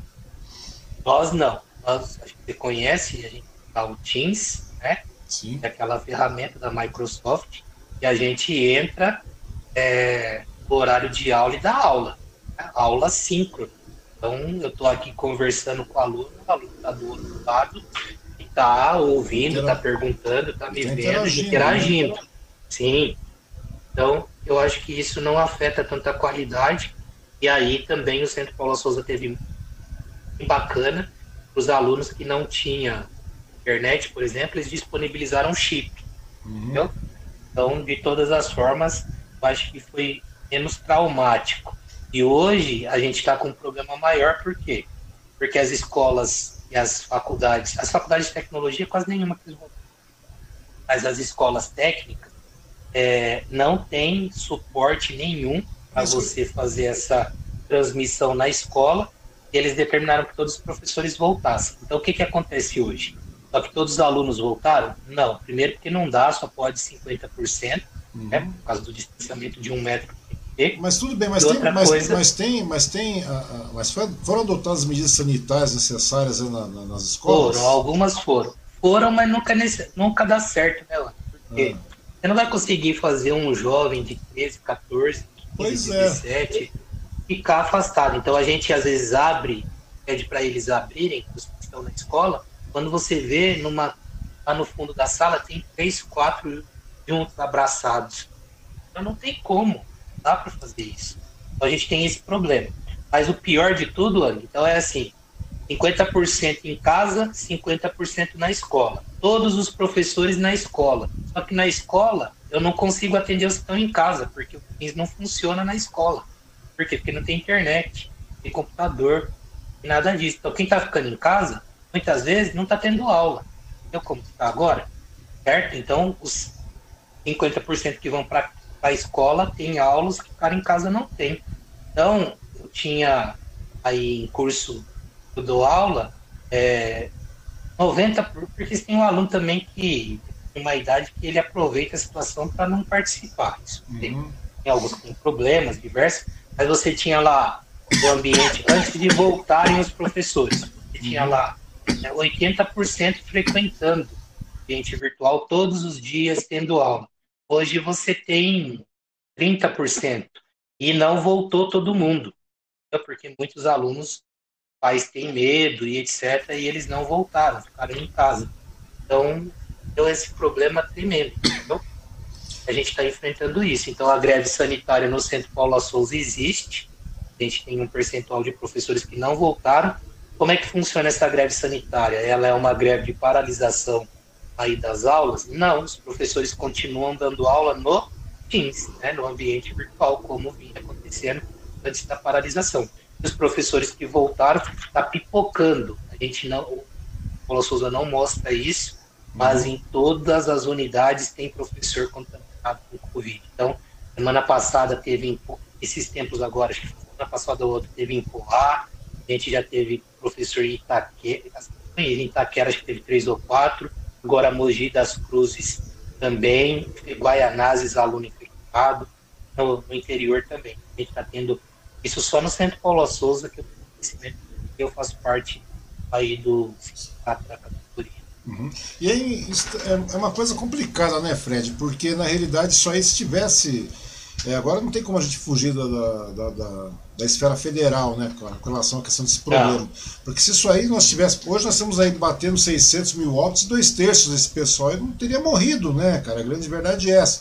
No, no início não tinha vacina, não tinha nada disso, mas nós tínhamos testes, nós tínhamos testagem, nós tínhamos maneira de controlar isso aí. Ou seja, se nós tivéssemos, nós seríamos, acho que se não o primeiro país do mundo a ser vacinado em massa, né? A grande verdade é Seria essa. Seria o né? primeiro. Né? Seríamos o primeiro país. Isso porque em agosto do ano passado já teve a negociação, teve a abertura, a gente teria em finais de novembro, início de dezembro, já teríamos vacina disponibilizada, né? Ou seja, não precisa chegar nesse absurdo de estar vivenciando, né, cara?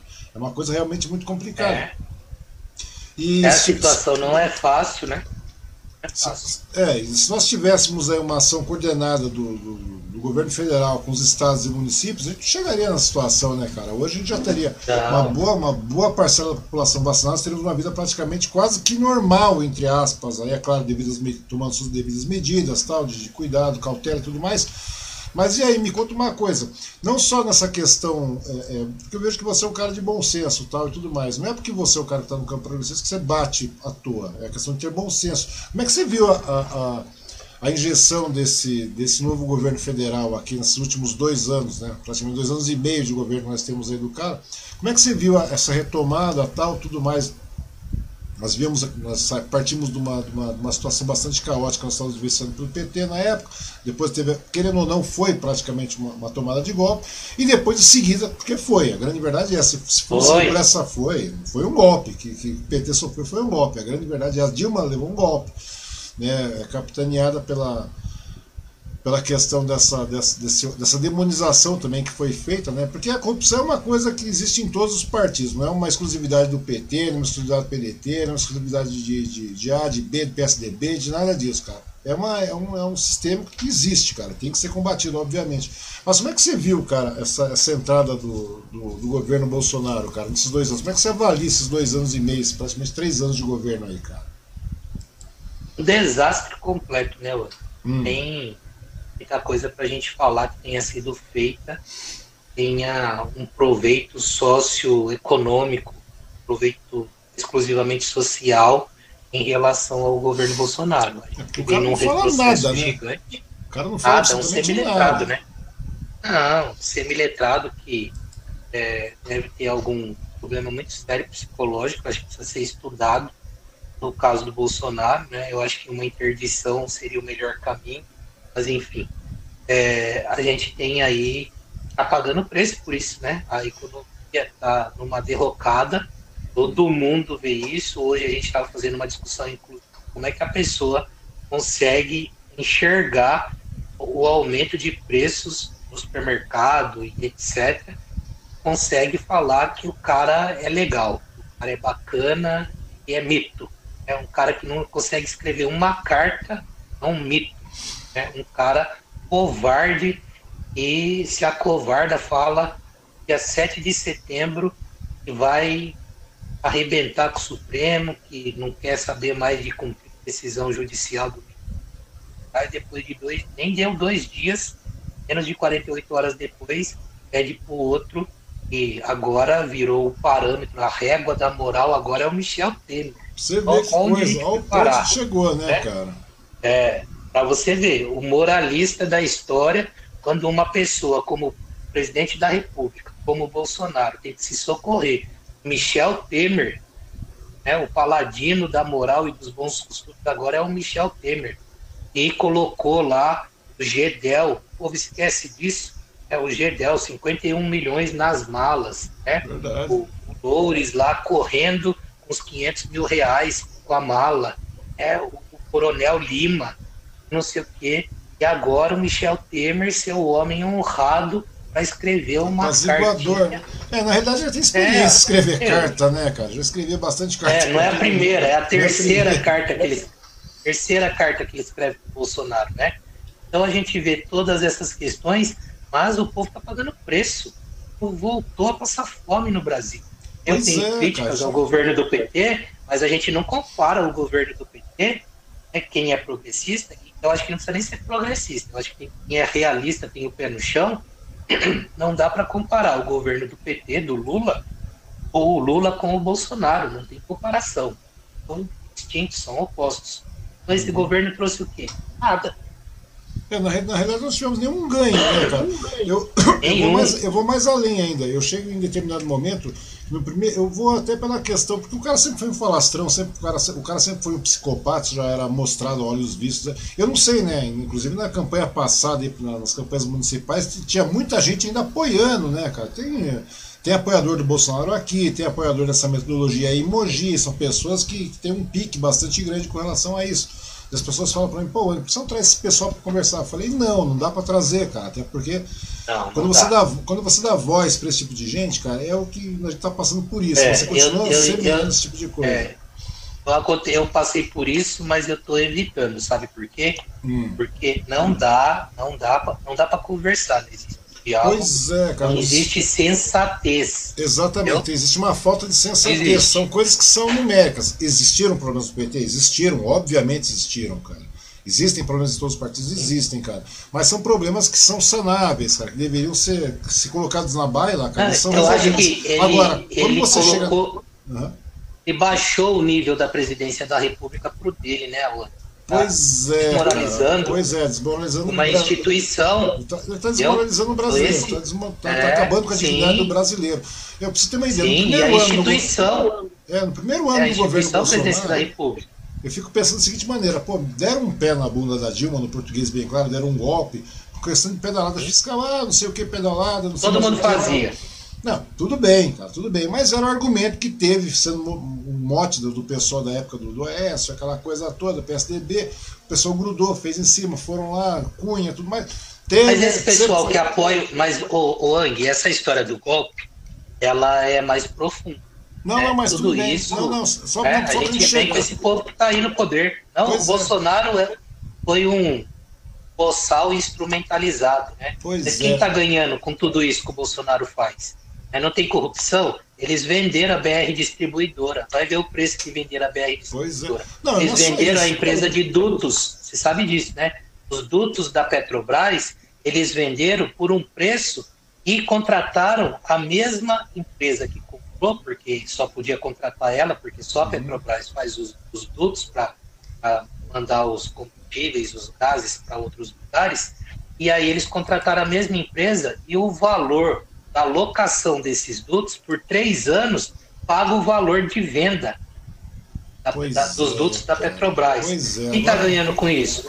O, o, Banco do Brasil foi criado por Dom João VI.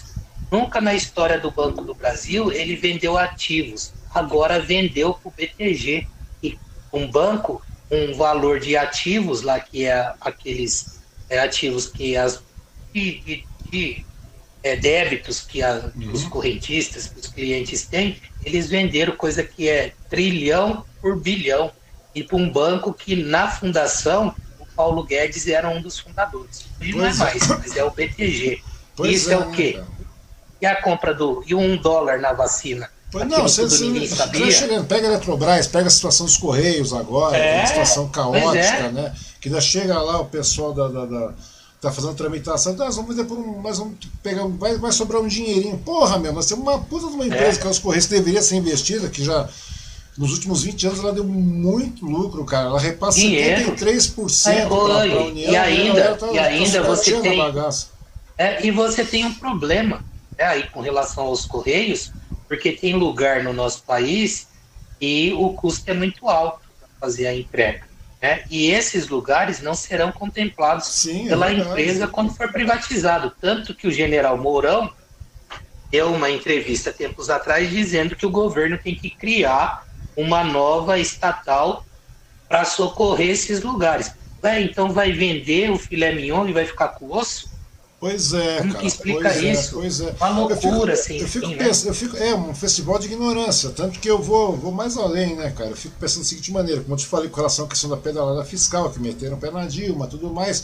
Nós tivemos o Temer em seguida, né, cara, tomando sua posse, bonitinho. E no último ano o Temer, o Temer teve, também teve um PIB ridículo, né, cara? Depois, com o Bolsonaro, com aquela coisa toda, que nós vamos cortar isso, vamos cortar a mamata, não sei mais o que, aquela coisa toda, acabou a mamata, é, corte rápido, Tramontina, aquele slogan idiota é, nós tivemos um PIB ridículo, né? Nós tivemos um PIB inferior Sim. ainda ao do Temer, né, cara? Só por isso já seria. A gente não via perspectiva de melhora, cara. A grande verdade é essa. Não, não, não, ver, não você não via perspectiva de melhora com, né, na economia, nada mais. Isso já era motivo mais do que suficiente para dar um pé na bunda do Bolsonaro. O português bem claro. Você concorda com Mas, Ang, quando a gente. Sim. mas, mas ainda, ó, ó, pior do que o Temer, pior do que o Temer, são os preços agora no Bolsonaro. Não, quando a bem, gente fala de é. PIB, né, e agora ainda está crescimento econômico, o pobre está muito preocupado com o PIB. está crescendo ou não. Ele está preocupado com arroz, com feijão. É, pode chegar na história é? do PIB também, porque o PIB é o PIB foi movido pelo agronegócio. Ou seja, porra, meu, o PIB está na mão de pouca gente, cara. Continua, quem ganha é. dinheiro foi pouca gente. O pobre continua passando fome. Então você vê uma coisa, cara. Só por esse motivo do primeiro ano do, do, do, do, Bolsonaro já ter sido um ano medíocre, cara, porque o cara é um tacanho. Isso é mais do que óbvio. Mais do que. O cara é um perfeito tacanho, ignorante, o cara não consegue formular uma frase, o cara não consegue fazer absolutamente nada. Perfeito. Isso aí seria mais. Não é, não, é, não é, o fato de você não saber, é o fato de você não ter interesse em saber que o Bolsonaro é assim. Daí digamos o seguinte, que nesse primeiro ano já era mais que suficiente para que houvesse uma, uma, uma, ovação da população em cima da, da questão da, da, da, economia e o Bolsonaro acabasse é, é, essas manifestações que estamos vendo hoje por motivo de dor, motivo de, de, de total ojeriza mesmo, já aconteceria naquela época, pré-pandemia, é, é, antes da pandemia. Por sorte, caiu uma pandemia, digamos, entre aspas, assim, que seria uma sorte fantástica, Bolsonaro. Pô, temos uma pandemia, porra, que coisa maravilhosa, o que vamos fazer? Vamos administrar correto essa porra dessa pandemia e você sairia de lá pelo menos o Marte. Mas não, o cara consegue fazer o negacionismo da coisa toda.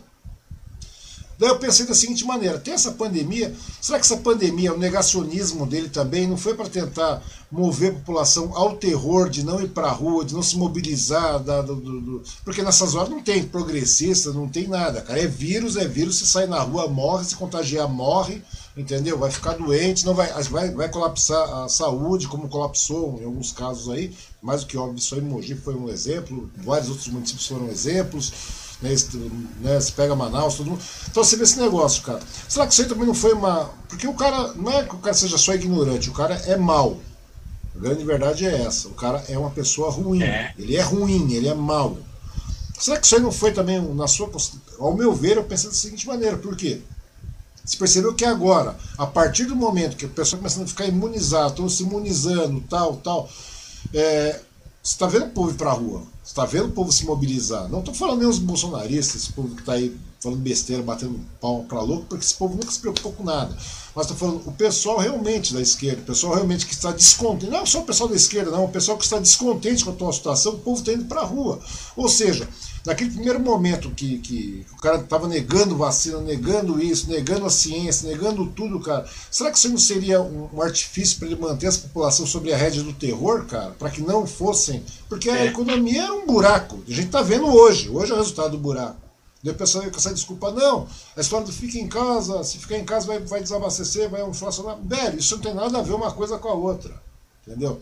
Isso aí só que isso aí é o que é falta de política econômica. Não tem política econômica no país. Não temos nenhuma. Tem. Não tem. Você tem um, você vê algum projeto? Eu só vejo, só vejo classe trabalhadora perdendo direitos, né? Você concorda comigo? Perdendo direitos. Só vejo Sim. uma inflação desbundante, cara. Nós estamos indo realmente para o buraco, literalmente falando. E nós não, vemos, nós não vemos um projeto, cara. Mas ao invés do momento de você é, é, levantar, tentar ter um projeto de, de, país nesse momento caótico que a gente está vivendo, essa questão de retomada, que a gente estava falando com geração de renda, emprego, tudo mais. Meu, a gente voltou, a gente tá entrando no mapa da fome, teria passando fome, tem nem não tem o que comer. Eu nunca vi tanta gente pobre na situação. Pobre que eu digo, pessoas que eu nunca imaginei. Eu mesmo, cara, que eu nunca imaginei que ia ficar com conta pendurada, com conta pendurada. Entendeu? E olha que é. a gente trabalha. E a gente vê que é uma sequência de, de, de quedas constantes aí, cara.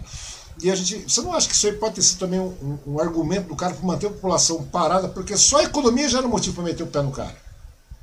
Sim. Você concorda comigo? Será que isso aí também não foi uma questão, um artifício do cara para manter a população sob a rédea do terror? É, eu acho que é, eu acho que ele viu, né, o útil ao absurdo. Né? Então ele pegou essa questão e serviu como um escudo para que ele tivesse condições de não enfrentar a população nas ruas. Claro que aconteceu.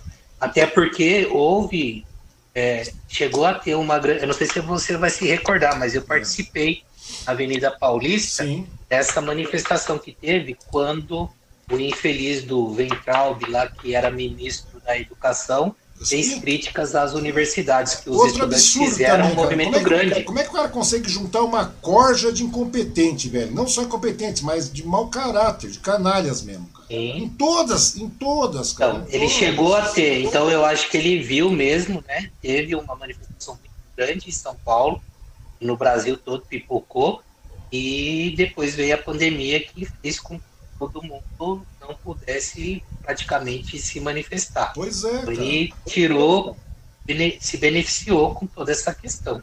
Mas o que. O custo de ele precisa ser julgado, ele precisa ser responsabilizado, né? Porque 600 mil pessoas é muita gente. Pois muita é. Gente. Muita é. gente poderia não ter sido é, não poderia estar aí conosco, né? Muitos amigos e etc. Mas ele vai pagar por isso, porque pois é, cara. Eu vai ficar assim. Eu comentei. Né? Pode escrever aí, o Bolsonaro depois que sair da presidência da República vai ser preso, não. vai ser responsabilizado por a lógica é essa, fico imaginando, eu até escrevi esses dias atrás numa rede qualquer, que as pessoas, pô, dia 11 foi dia do. Ah, teve aniversário de 20 anos do atentado, todo mundo feliz da vida, comemorando, olhando, homenageando, não sei mais o que é. e tal. Cacete, nós temos 600 mil pessoas mortas por, por, um crime de ódio, literalmente. Eu não lembro, eu não lembro agora de cabeça, mas eu li que todas as guerras que os Estados Unidos teve nos últimos tempos, acho que dá. Lembro se era 700 mil mortes ou alguma coisa assim Todas, todas as guerras, todas.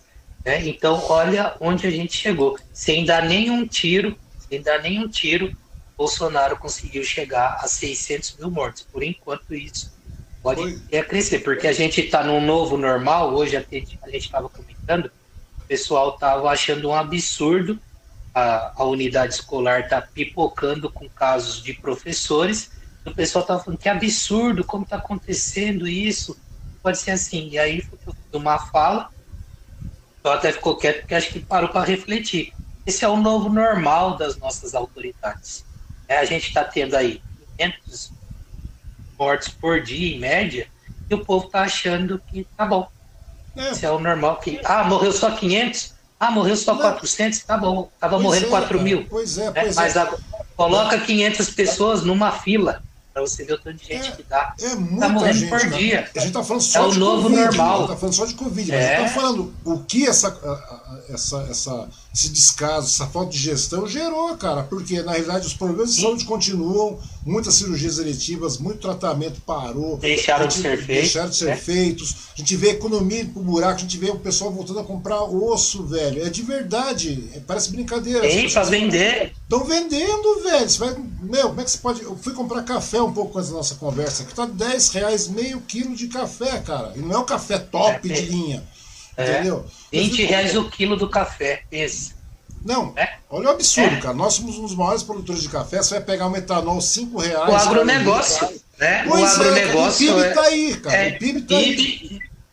E o preço explodindo aqui. É, o PIB tá maravilhoso. Mas e os combustíveis, velho? Pois combustíveis, é, vende petróleo. Nós somos autossuficientes em petróleo. Só que esses canalhas, ao invés de começar a produzir aqui de refino, não. Aqui tem um terço da refinaria. Está sucateada, não está funcionando. Venderam a refinaria para os árabes lá da Bahia, a troco de banana, a preço de banana. E, o, e por quê? Porque vende o petróleo cru, né? E compra refinado. Então, o ah, refinado ele muito, compra cara. de quem? Dos um, Estados Unidos, um paga grandes, em dólar. Um dos grandes exemplos disso aí é a questão da, da, da Vale, né, cara? Teve todo esse rolo, ele uhum. manda minério bruto Então, mas fora, a Petrobras está no caminho. A gente importa tudo, velho. É, pois é, mas a Petrobras está no caminho. E a política de preço da Petrobras também, por que, que também a gente está passando por esse problema? Porque não coloca o preço do custo né, da extração do petróleo, nada disso, está colocando o preço aí internacional da venda do petróleo. Então a gente está passando por todos os problemas de ordem internacional que afetam o preço Sim. do petróleo. O barril é calculado pelo preço de lá. Por que é isso? Porque isso dá lucro para os acionistas da Petrobras. Quem são os acionistas das, da Petrobras? O cara que comprou cinco ações? Claro que não. São os banqueiros, né? os grandes acionistas da Petrobras estão ganhando dinheiro como nunca ganharam são aí do, do, financeiro. Então a gente vê isso esfolando as pessoas aí na bomba de combustível para entregar dinheiro para esse povo. É esse povo que estava no golpe né, da Dilma. É, é, esse povo cara. que queria que mudasse. A mudança para eles é isso. A gente tem pessoas se tornando bilhardárias em meio à pandemia e bilhardários, não é milionário. É, bilhardário. É, bilhardário, enquanto as pessoas estão passando fome. pois é, cara. Eu não consigo entender como é que as pessoas ainda tem gente que consegue apoiar isso, né, cara? Porque a gente vê é. isso aí. Eu vejo embaixo toda hora, eu vejo você postando, eu vejo você denunciando, vejo você, inclusive você me marca em muitas, muito, é, muitas postagens, é. muitas. Na verdade, isso continuam sendo denúncias, são alertas, né, cara? Coisa que você acaba fazendo. É, e mesmo assim você vê uma horda de. Não, não, não é, pra, você... pra corda, pra caterva, pra cloaca, não funciona, não. Não, tudo Pode bem. Falar pra, pra, pra pessoal, eles relativizam, eles relativizam. Aí, se eu vou fazer uma, uma fala aqui, e é, que é uma realidade, olha. É, o bolsonarista e o petista, é, eu até brinco aí, ando colocando na internet, é, nas redes aí, aí afora, que eles têm o mesmo DNA. Por quê? Porque o Lula e o Bolsonaro são idolatrados de uma maneira que eles podem matar a mãe e os petistas e os bolsonaristas vão relativizar. Falando, vai ter falando em Lula e Bolsonaro. O Lula, o Lula nunca teve nada de errado na vida dele. Nunca fez uma meia-culpa. Só é vítima. Então, nunca agiu errado. Uma coisa, né? cara. Inclusive, inclusive por ter todos esses problemas com o Bolsonaro. Né? Criou, o Bolsonaro se criou em razão do lulopetismo corrompido. E o Bolsonaro a mesma coisa. Bolsonaro escrachadinho a vida inteira, pintou e bordou. E o que, que acontece com o Bolsonaro? É lindo, maravilhoso. Perfeito. Então, mas me diz uma coisa, cara. Eu conversei, conversei com várias, várias é, é, é lideranças do, de esquerda aí, inclusive, cara. E agora a gente está vivendo um momento bastante polarizado, né? A gente viu ontem com relação à questão da. da um preci... É, mas ontem, ontem é um, Ontem foi o MBL, que são aí Sim, as viúvas do Bolsonaro, rua, os traídos. É. é. O pessoal que não tem a manifestação que vem aí, esse que vem, eu, eu, eu acho muito válido. Eu acho muito, eu acho muito válido, por exemplo, realmente os partidos todos participarem, aquela coisa toda, mas me dá a impressão que eles acabam sendo usados, entre aspas, aí, cara por essa corja que é, é o, o, então mas é o problema é que vamos falar bem a, a verdade aí é. né, tinha um nordestino, retirante, que era meu amigo, tinha pouco estudo, mas ele falava, como é que é? Ele se chamava Alberto. Uhum. Ele falava que o pai dele dizia que é, um, O mundo é a escola e Jesus Cristo é o professor. Mas ele falava uma coisa e é verdade. A verdade precisa ser dita. Hum. É, interessa, a verdade tem que ser dita. É, e é verdade isso aí. Para a bem da verdade, a gente vai ter é, a, a, a questão da polarização. O Lula precisa do Bolsonaro e o Bolsonaro precisa do Lula. Né? Tem essa que não. Não adianta falar que não.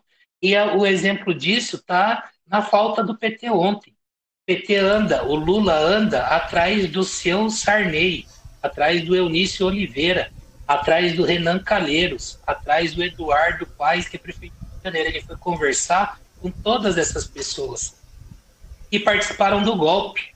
Se o golpe existiu, Renan Calheiros estava na presidência do Senado. Senado que julgou a Dilma. Eunício Oliveira era líder do governo do Michel Temer essa gente toda que ele está indo essas últimas semanas atrás são pessoas que ajudaram no golpe. E dificuldade tremenda é essa que o PT tinha de participar ontem da manifestação, porque era o MBL. O MBL pedia o impeachment da Dilma. O MBL, na rua, pedia o impeachment da Dilma. O Renan Calheiros, o Sarney, essa gente votou e cortou a cabeça da Dilma e o Lula com eles quer fazer negócio político. E não podia participar. O PT tem isso, é uma estrela. Quando ele não é o centro das atenções, ele não participa. E não é interessante para ele. Ele quer fazer a manifestação e agora a gente vê pessoas criticando. Ontem não foi só o Ciro que foi na manifestação, é, um cara muito coerente. é, a Isa, a Isa Pena lá foi na, na manifestação, o Orlando Silva foi na manifestação, sim, tinha gente foi. digna. Tudo quando você está num embate, numa guerra. É que fica numa situação meio tá estranha, tá né, cara? Fica uma situação e andar com o Sarney. E andar com o Sarney. Não, tudo é uma situação estranha. Agora você me diz uma Mas coisa, é. cara. Por isso eu te falando. Eu estava conversando dias atrás aí com o pessoal das lideranças políticas do, do campo progressista aí e tal. E daí o que acontece, cara? Eu fico imaginando essa polarização. Porque ontem a, o discurso é vamos ter uma terceira via, etc. Não sei mais o que, aquela conversa. Porque toda. eles não participaram. Não, não. Eles não participaram. Porque se eles tivessem participado, ah. o Vem Pra Rua com o, com o L pararam de falar que, quando chamaram, convidaram, tiraram o mote lá que era nem Lula nem Bolsonaro. Eles pararam com Mas o PT não engajou. Por que não engajou? e tem os interesses do Lula. Né? Então, mas você, só pode ter manifestação se o Lula for. Se você, você, você acha que, que, que o MBL realmente pro, e, e, seria propositivo nessa questão aí? Eu não consigo ver todo muito mundo, MBL, cara. Eu não consigo. Todo mundo, todo mundo. Eu não vejo o Renan Calheiros. A não ser se todo mundo está falando que o Valdemar Costa Neto já fechou o apoio do PL com o Lula. Então. com então, já tá isso aí, então, todo mundo já tá sabendo. Eu não sei como é que tá sendo a é? pegada, cara, mas, mas é. eu fico vendo. Mas é isso eu, que eu tô te falando. Eu fico vendo, cara. Eu fico vendo que chega numa polarização tão grande. Já conversei com várias pessoas, como eu te falei aí, cara. Vou te falar triste, um negócio aqui, fico, antes, fico, pra você refletir. É um negócio pra você refletir. Hum. A esperança bolsonarista é o Lula no segundo turno. E me causa medo.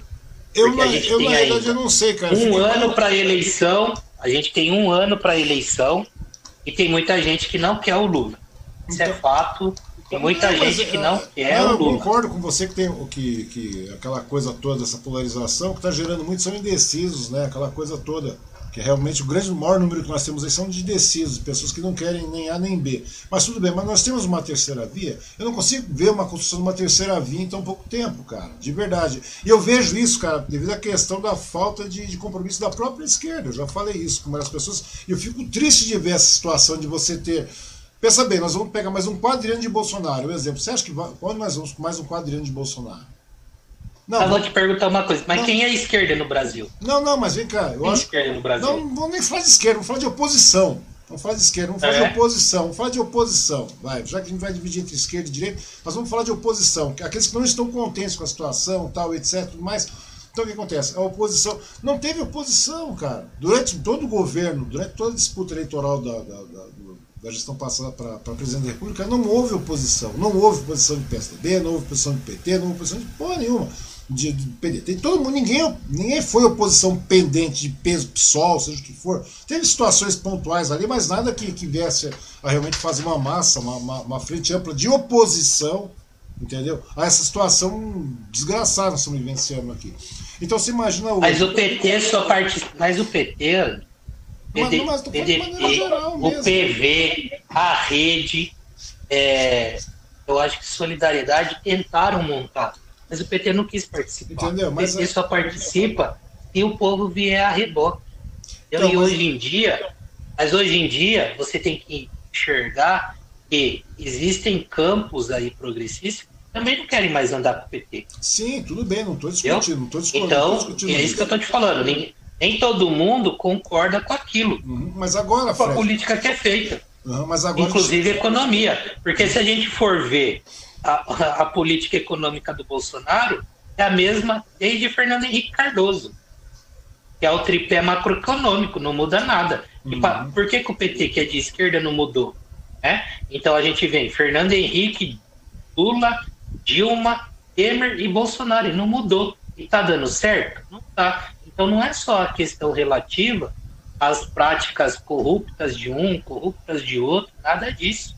É, a gente tem questões outras e são discutidas. O problema, o problema é que muita gente não quer saber disso. Uhum. A gente não, faz uma discussão para presidente da República, nivelando ela por baixo. Pois a gente é, não fala cara. de enfrentamento de problema. Pois é, a gente não tem projeto é, para o é. Pois é, esse é o problema. Estava conversando com o Geraldo aí, com, com o Geraldo Rodrigues, um amigo meu.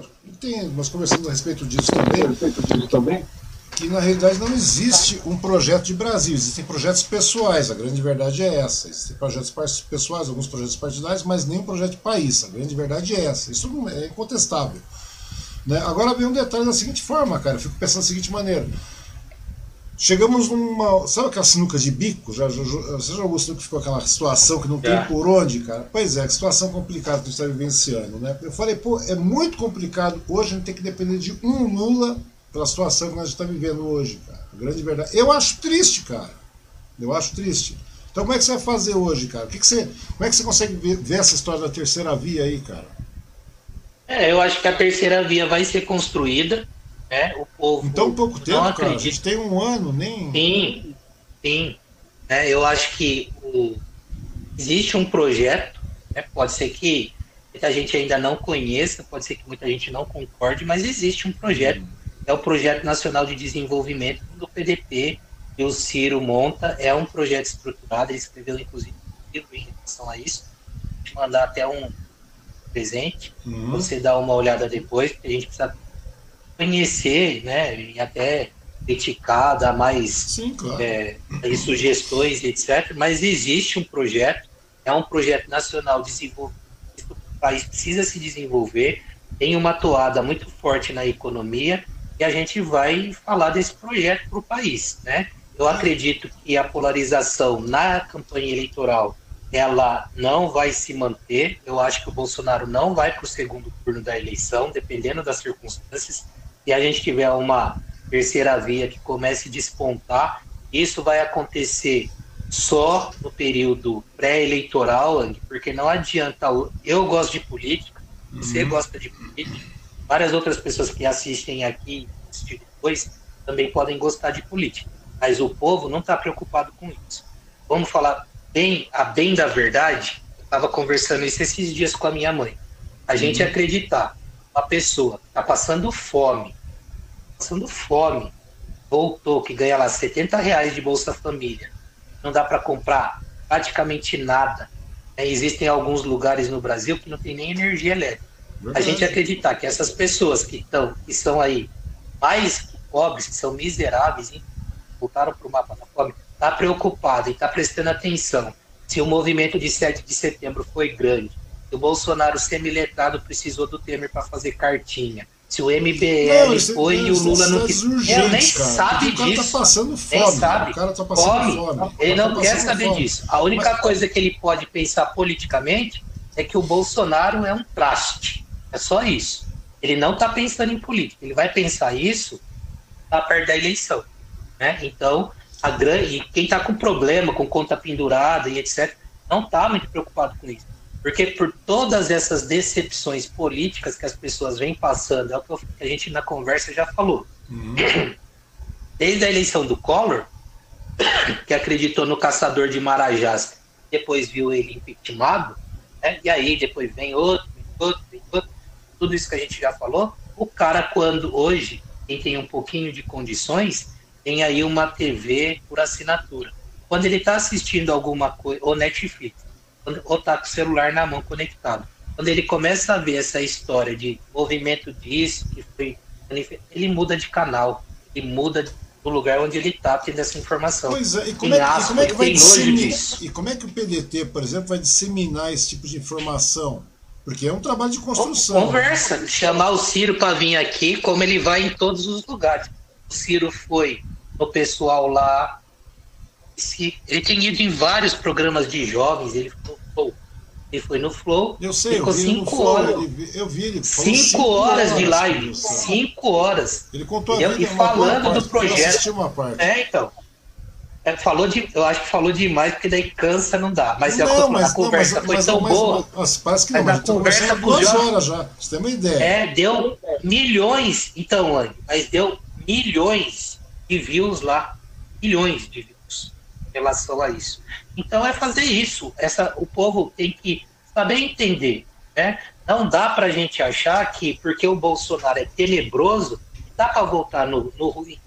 O PT teve quase 16 anos de governo, é né? 14 anos de governo, e não conseguiu resolver o problema do país. É pouco tempo. A gente está passando tudo que está passando porque tem problemas estruturais. Tem problemas estruturais Sim, no país. O Brasil tem problemas estruturais, a grande verdade é, é essa. E eu Brasil... vou ser sincero para você. Eu vou ser sincero para você. Quem é que tem, como que vai ser? Me preocupa saber como é que vai ser dia seguinte de uma eleição do Lula, por exemplo. Né? O país vai estar tá em harmonia, acabaram os problemas, não vai ter problema nenhum. Ou do Bolsonaro. Me conta uma coisa né? também, cara. Me bateu uma curiosidade aí, cara, que sempre bate essa curiosidade. Você acha que, digamos que não tem um segundo turno, que o Bolsonaro não vá para o segundo turno, você acha que essa, essa, esse núcleo duro do cara que está desmantelando aí depois do, do dia 7 de setembro, aí, que foi uma coisa meio meio problemática para o Bolsonaro. Eu, eu, gostaria de ver umas próximas pesquisas para ver a quantas anos a popularidade do cara, né? Que até agora eu não vi. Eu sei que está derretendo e está caindo. Não tem. Entendeu? É, vai você, cair. Mas você vai ter uma, uma, uma, uma hora de psicopatas, de pessoas incautos aí, ou, né, que ainda vão idolatrar esse tipo de coisa, cara, que realmente continua sendo um número bastante considerável. Não muda, acha... isso já teve. Isso sempre teve. O problema não, sempre é teve, a gente, gente, já viu isso acontecendo. A gente viu isso acontecendo. É, mas isso, isso. esse Ang não tinha, esse povo não tinha candidato. Pois é, não tinha voz, perfil, não, não, tinha uma encarnação. Não, não tinha voz. Não tinha é, voz, povo, sempre existiu. E, e a gente existiu. sabe, e a gente sabe, a gente sabe onde esse povo tá. Porque os números mostram. Esse povo votava no PSDB. Olha, olha o PSDB na última eleição, quantidade de votos. Da onde saiu aqueles. Onde foram os votos do PSDB? Verdade, cara, é verdade, é verdade. Votava no PSDB, não, tá, não tinha ali quem os representasse, votava no PSDB. É, a, então, sempre, teve, falou, sempre né? vai ter e vai continuar. Só que tem muita gente arrependida. Mas você acha, que, você, acha, você acha que no final das contas pode ter um embate ainda? Porque esse pessoal é meio psicopata, né, cara? É meio uma, uma, uma questão de falta de raciocínio. Você acha que pode ter, haver um embate como aconteceu lá no, nos Estados Unidos? De, por exemplo, agora você vê, né? Steve Bannon falando besteira esses dias atrás. Certeza. Você vê o Trump Certeza. ontem é, elogiando o Bolsonaro, o filho do Bolsonaro, não sei o quê, a área do trabalho, não sei o quê.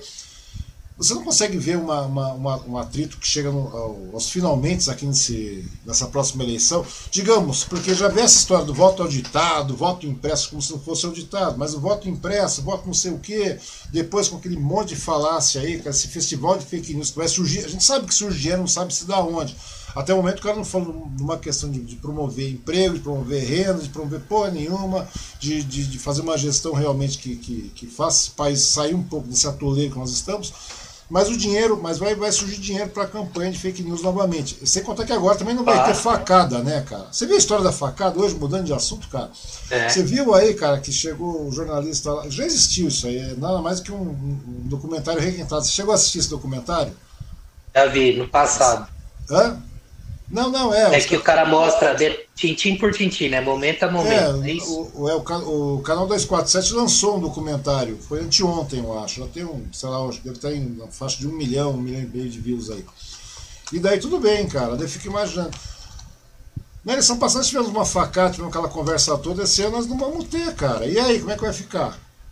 Como é que vai fazer? Pois é, a, a situação do Bolsonaro. Essa, essa, eu vou fazer aí, eu vi uma, uma crítica escrita do professor historiador Vila, Marco Antônio Vila, Sim. e ele fala, e é verdade, o Bolsonaro, a, a solução para o Brasil, a saúde do país é o Bolsonaro perdeu o mandato antes disso pelos crimes de responsabilidade Sim, que cometeu, né? E pelo impeachment, né?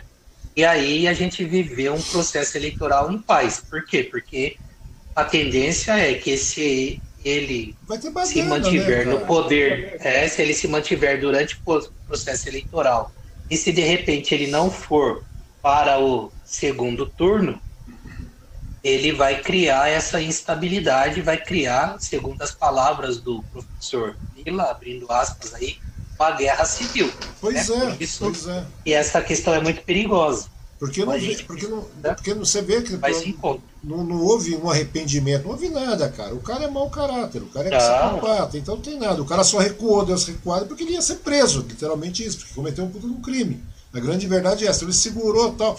Ah, mas isso aí foi no calor do momento. Porra, meu, o cara já tá seis meses no calor do ah. momento, falando merda. Há seis meses o cara tá. Ah, não, é, não é calor de momento não é nenhum. Não é calor de momento, é mau caratismo. Ele, ele fez o esquenta, aquelas falas todas durante esse semestre todo com as tais motociatas, né? Sim. Então a gente sabia que isso ia acontecer, é que é, não foi pior porque ele é muito ruim estudo, enfim, capacidade cognitiva para fazer nem sequer um golpe, senão a gente tava era ferrado, né? Porque a gente tem aí, como diz o Vila, os nazifascistas que o pesam, e ele não tem discurso, né? Então ele não é um hippie Tá longe de ser um Hitler porque ele tem discurso. É, não, Hitler, né? Um é, ele não, não, não consegue. Não, ele fez um discurso de parece que sete ou nove minutos em Brasília, no dia da independência, quando era para ele fazer clamar o golpe.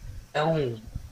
Não, ele fez um discurso nada com nada, né, cara? Nada com nada. Não, Já estava ruim quando ele chegou em São Paulo, ficou pior ainda, né, cara? A grande verdade é, é essa. É que e esse é o mito. Né? E esse é, é o mito. Me conta uma coisa, cara, como é que você vê também as eleições agora, as eleições aí para governador, cara? Como é que você está vendo a ação do, do, da ala progressista com relação à questão do governo do estado, cara? A gente está vendo aí, a gente sabe o que vai acontecer com Dória, daquela incredulidade. É. O PSOL já, tá, já lançou o Boulos como, como, como, como candidato, já aprovou a candidatura do Boulos. Como é que você está vendo aí, cara? O que você acha que vai dar aí com relação ao governo do estado, cara? Que querendo ou não, eu acho eu que... não tenho uma visão, não tenho um pensamento, uma reflexão aí, não faço uma leitura crítica muito boa para nós progressistas no estado de São Paulo, não. O interior do estado ele é muito complicado em relação a algumas questões. É, e o interior é muito grande, muito voto no interior. É, o Boulos não ganha, não ganha a eleição em São Paulo. PT não quer ajudar o Boulos, olha para você ver como é o PT. É, na verdade, quer lançar o Fernando Haddad. Né? PT quer lançar o Fernando Haddad aqui. Tanto que existe, inclusive, uma, uma discussão interna. O pessoal deu um passo já atrás. É claro que o pessoal vai apoiar o PT, vai apoiar o uhum. Lula.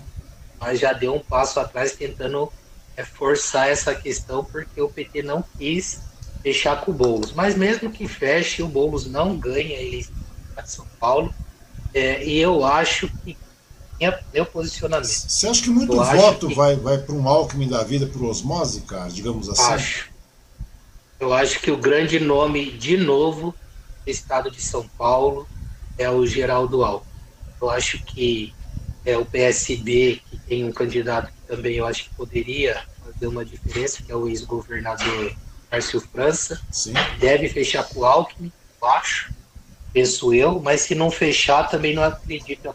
Talvez o Boulos vá até para o segundo turno, mas no segundo turno ele acaba sendo facilmente derrotado por pessoa como o do Alckmin. Eu acho que o Alckmin vai ter aí grandes chances de novo. É, porque eu vejo, eu vejo Não é bom para o Estado, né? É, sem dúvida, né? Que nem eu fico vendo, ah, você votou em quem? Ah, não sei o que, Alckmin, Alckmin. Eu falei, meu, isso é osmose, né, cara? É osmose. O pessoal vota por osmose muitas vezes, cara. Pela questão da é, falta. Mas eu acho que é um cara. Mas o Alckmin é um cara que é, não vai ter a pecha de corrupto. Não tem isso. Tem problemas de acusações, etc. Tem. Mas fez vários, vários mandatos, né? E não tem isso. O povo não enxerga ele como corrupto. Não enxerga. É, Pode ter acusação? Pode. Mas não tem. E no mas, interior. Mas, mas, é, mas, também não tem no avanço. interior ele é né, forte. Cara? Mas também não tem avanço, é. não tem progresso. Mas cara. você não pode se esquecer do Alckmin ganhou a eleição, a reeleição, uma crise hídrica no estado de São Paulo verdade. sem precedentes. Ganhou no primeiro turno. Verdade, verdade. É? Foi uma então, crise. Isso ele tem ainda. Cara. Pois é. Uma crise complicadíssima, o povo não tinha água.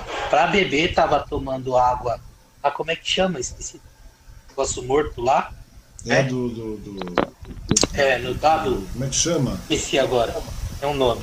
É, Fugiu agora. Volume morto. Aí estava volume morto, né? volume morto, volume morto. volume morto. Tomando barro, é, né? Não tinha água. Lembra que tinha lá o, balde que fazia Sim, era volume morto. água e tal. Estavam aspirando é, barro e, já, cara. É, pois é. E, e falaram, na época, estudos diziam que era inclusive cancerígena e etc. Ele ganhou a eleição no primeiro turno. Não dá para descartar a dura do álcool. Mogi das Cruzes, por exemplo, que é uma cidade que tem muitos eleitores aqui. Suzano, ele faz barba, cabelo e bigode. É. Vocês podem ter certeza disso. Então, quer dizer, que você acredita que talvez haja o um segundo turno com alguém da, da progressista, ou seja, um Boulos, um Boulos, por exemplo, sim. contra um Alckmin no final da, da, da, discussão toda? Sim, eu acho que sim, porque é, não acredito que ele consiga ganhar no primeiro turno. Se ele se fechar de novo a dobrada lá, é Márcio França e Geraldo Alckmin, aí o negócio é capaz de entornar um pouco. Sim. Eu acho que vai ser complicado. Eu acho que divisor aí vai ficar com o Márcio França. Eu acho que o fiel da balança hoje do estado de São Paulo para governador se chama-se Márcio França. Mas não com possibilidade de ganhar. Né? Ganharia se ele fosse para o segundo turno com o Esse Boulos. Esse é o peso da balança. Ganha eleição. Assim. É. Entendeu? Se ele for para o segundo turno com o Boulos, ele ganha eleição. Agora, se for Alckmin, é, o, o vice-governador não vai ter esse peso todo por causa da tenebrosa gestão uhum. aí do, do Dória, né? mas mesmo assim está com a máquina na mão, só muito ruim de governo. Quando é muito ruim de governo, muito incompetente, tem chance de perder. Já visto Marcos Melo em Mogi das Cruzes. Estava com a máquina na mão e perdeu o Caio Cu. Me diz uma coisa, você acha que o PDT vai lançar algum candidato ao governo também, cara, como fez na eleição passada, como, como, junto com o Marcelo Cândido? É, o Marcelo. Porque o Marcelo agora na próxima eleição sai. É, o Marcelo acho que não. Talvez não saia, mas tem alguns nomes e o partido seria interessante que lançasse, mas é, pode até ser que lance, porque é, não com tanta competitividade, mas uhum. depende das questões relativas ao processo eleitoral a nível federal, né? Porque o Ciro precisa ter palanque em São Paulo, entendeu? Então vai depender se algum, algum candidato, algum partido que esteja na coligação, a gente pensa hoje, provável, PDT, PV, Rede, né? E PSB que seria, mas o PSB talvez não, porque puxar para Lula. Uhum. É, mas se um desses partidos tiver alguém, pode ser que, ao contrário, não capaz de lançar candidatura. Não dá para você colocar uma candidatura apoiando Alckmin alguém e esse Alckmin não está apoiando o Ciro, está apoiando o adversário, né? É uma situação bastante complicada. É aquela velha coisa que a gente estava conversando, é. né, cara? É tudo uma questão de estratégia. A política passa a ser uma estratégia, né? Estratégia. É estratégia pura.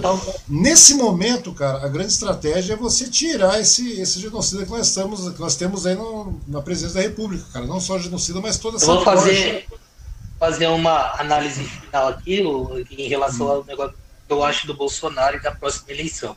Eu acho que o Bolsonaro é, hoje estaria morto na eleição. Daqui a um ano a gente tem que tomar cuidado e Lula dá sobrevida a Bolsonaro. Lula e Bolsonaro no segundo turno é, não vai dar com certeza absoluta essa diferença que as pesquisas mostram hoje. Pode ter certeza absoluta. Absoluta. Não dá essa diferença. Vai dar uma sobrevida tremenda para Bolsonaro. Então, pra, para os progressistas, é tirar Bolsonaro do segundo turno. Não, para não ter é essa. perigo. A lógica é essa. É, para não ter perigo. Eu não sei, cara. Eu acho que seria muito simpático ter uma, uma, uma disputa de segundo turno. Ter, você ter um Ciro e um Lula, por exemplo, disputando. Aí entendeu? sim. Aí você exclui de uma vez essa psicopatia aí, já acaba e já está é. mais do que enterrado. A gente já vê que está desmoronando, né, cara?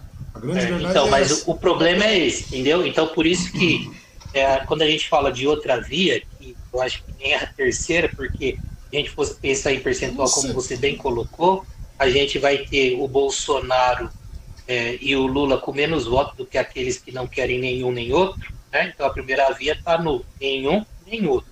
Mas a gente tem que estudar isso muito bem, ó, a gente não, no xadrez da política, quem gosta e quem é, porque na, dedica é, isso, para é, gente não, a gente não fazer uma jogada e de repente a gente possa colocar o Bolsonaro como uma possibilidade no segundo turno.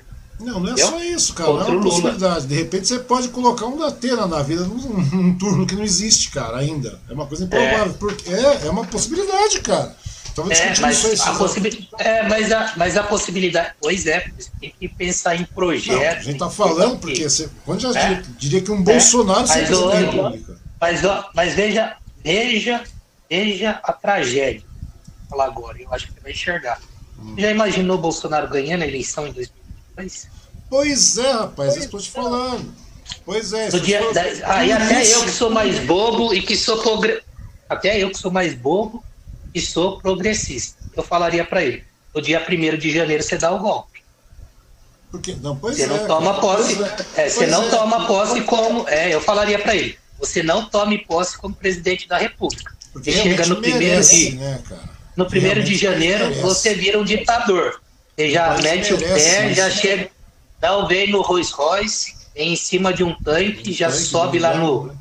é, no blindado, já, já lá no, no Congresso Nacional, já tira, é, já tira todo mundo de lá que foi eleito preso e já vira ditador, né? porque meu, é, e isso merece, tem cara. possibilidade. Existe, cara. Existe mas imagina esse cara, mas imagina esse cara agora, que está com essa rejeição toda, fazendo tudo isso, eleito em 2022. A gente vai ter um ditador daí no começo de janeiro de 23, pode ter certeza. Pois é, cara. Mas eu não sei não, cara. Eu acho que a partir do momento que, que abrir, porque como eu te falei, esse ano não vai ter facada, vão fazer o quê? Vamos dar um tiro no Lula? Vão dar um tiro no Ciro? Vão dar um tiro nos adversários? Não vão, né, cara?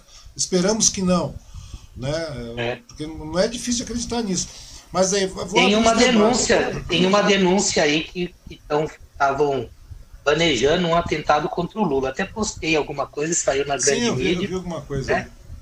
É, então a gente tem que tomar cuidado. Eu, eu sou uma pessoa que eu penso assim, ó, quando é muito prejudicial, quando a erva é muito daninha e pode acabar com toda a plantação, tem que exterminar. Ou seja, não pode ter chance para o Bolsonaro chegar no segundo turno.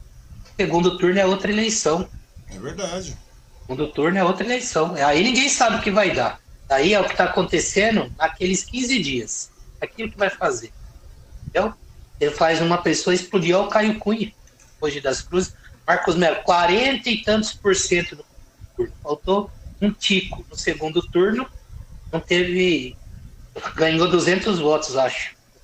É verdade, foi, um número, todo mundo votou contra. ínfimo. Foi um número ínfimo. É, né? então, é isso que eu tô falando. Ou seja, você tem que tirar Segundo o, turno. Você, você, tem que excluir o Bolsonaro no primeiro turno, cara. Já tira esse primeiro cara turno, fora. Senão é risco. É verdade, é, risco. Cara, é verdade, é verdade. É uma coisa e, a gente, só, e a gente vai conseguir tirar o Bolsonaro votando no Lula? Não. A gente vai conseguir tirar o Bolsonaro votando no que o povo hoje chama de terceira via. A gente entender aqui a conversa onde eu tô chegar. Seja ela qual for vai ter que colocar alguém para disputar com o Lula. Entendeu? Não pode ser, ah, vamos, o Lula vai ganhar no primeiro turno? Não vai ganhar no primeiro turno. Então ele não tem é, não, esse percentual é. todo, não. Entendeu?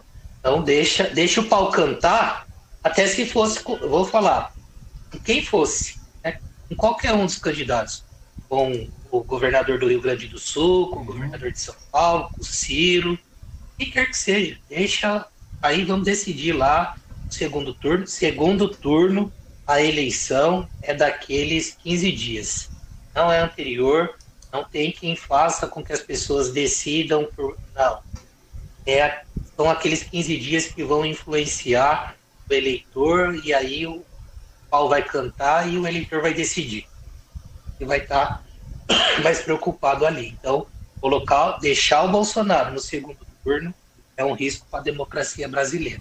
Na realidade, cara. De a gente ter um ditador em 23. É, na realidade, eu vejo que o, desmoronamento do Bolsonaro começou agora e eu, tô, eu, só vejo o agravamento, cara, porque é o tipo do cara que consegue dar tiro no pé o tempo inteiro, né, velho? É o tipo da pois coisa. É, que, mas, por, porque, não, porque. Mas, a, mas o marketing, você é um cara do marketing.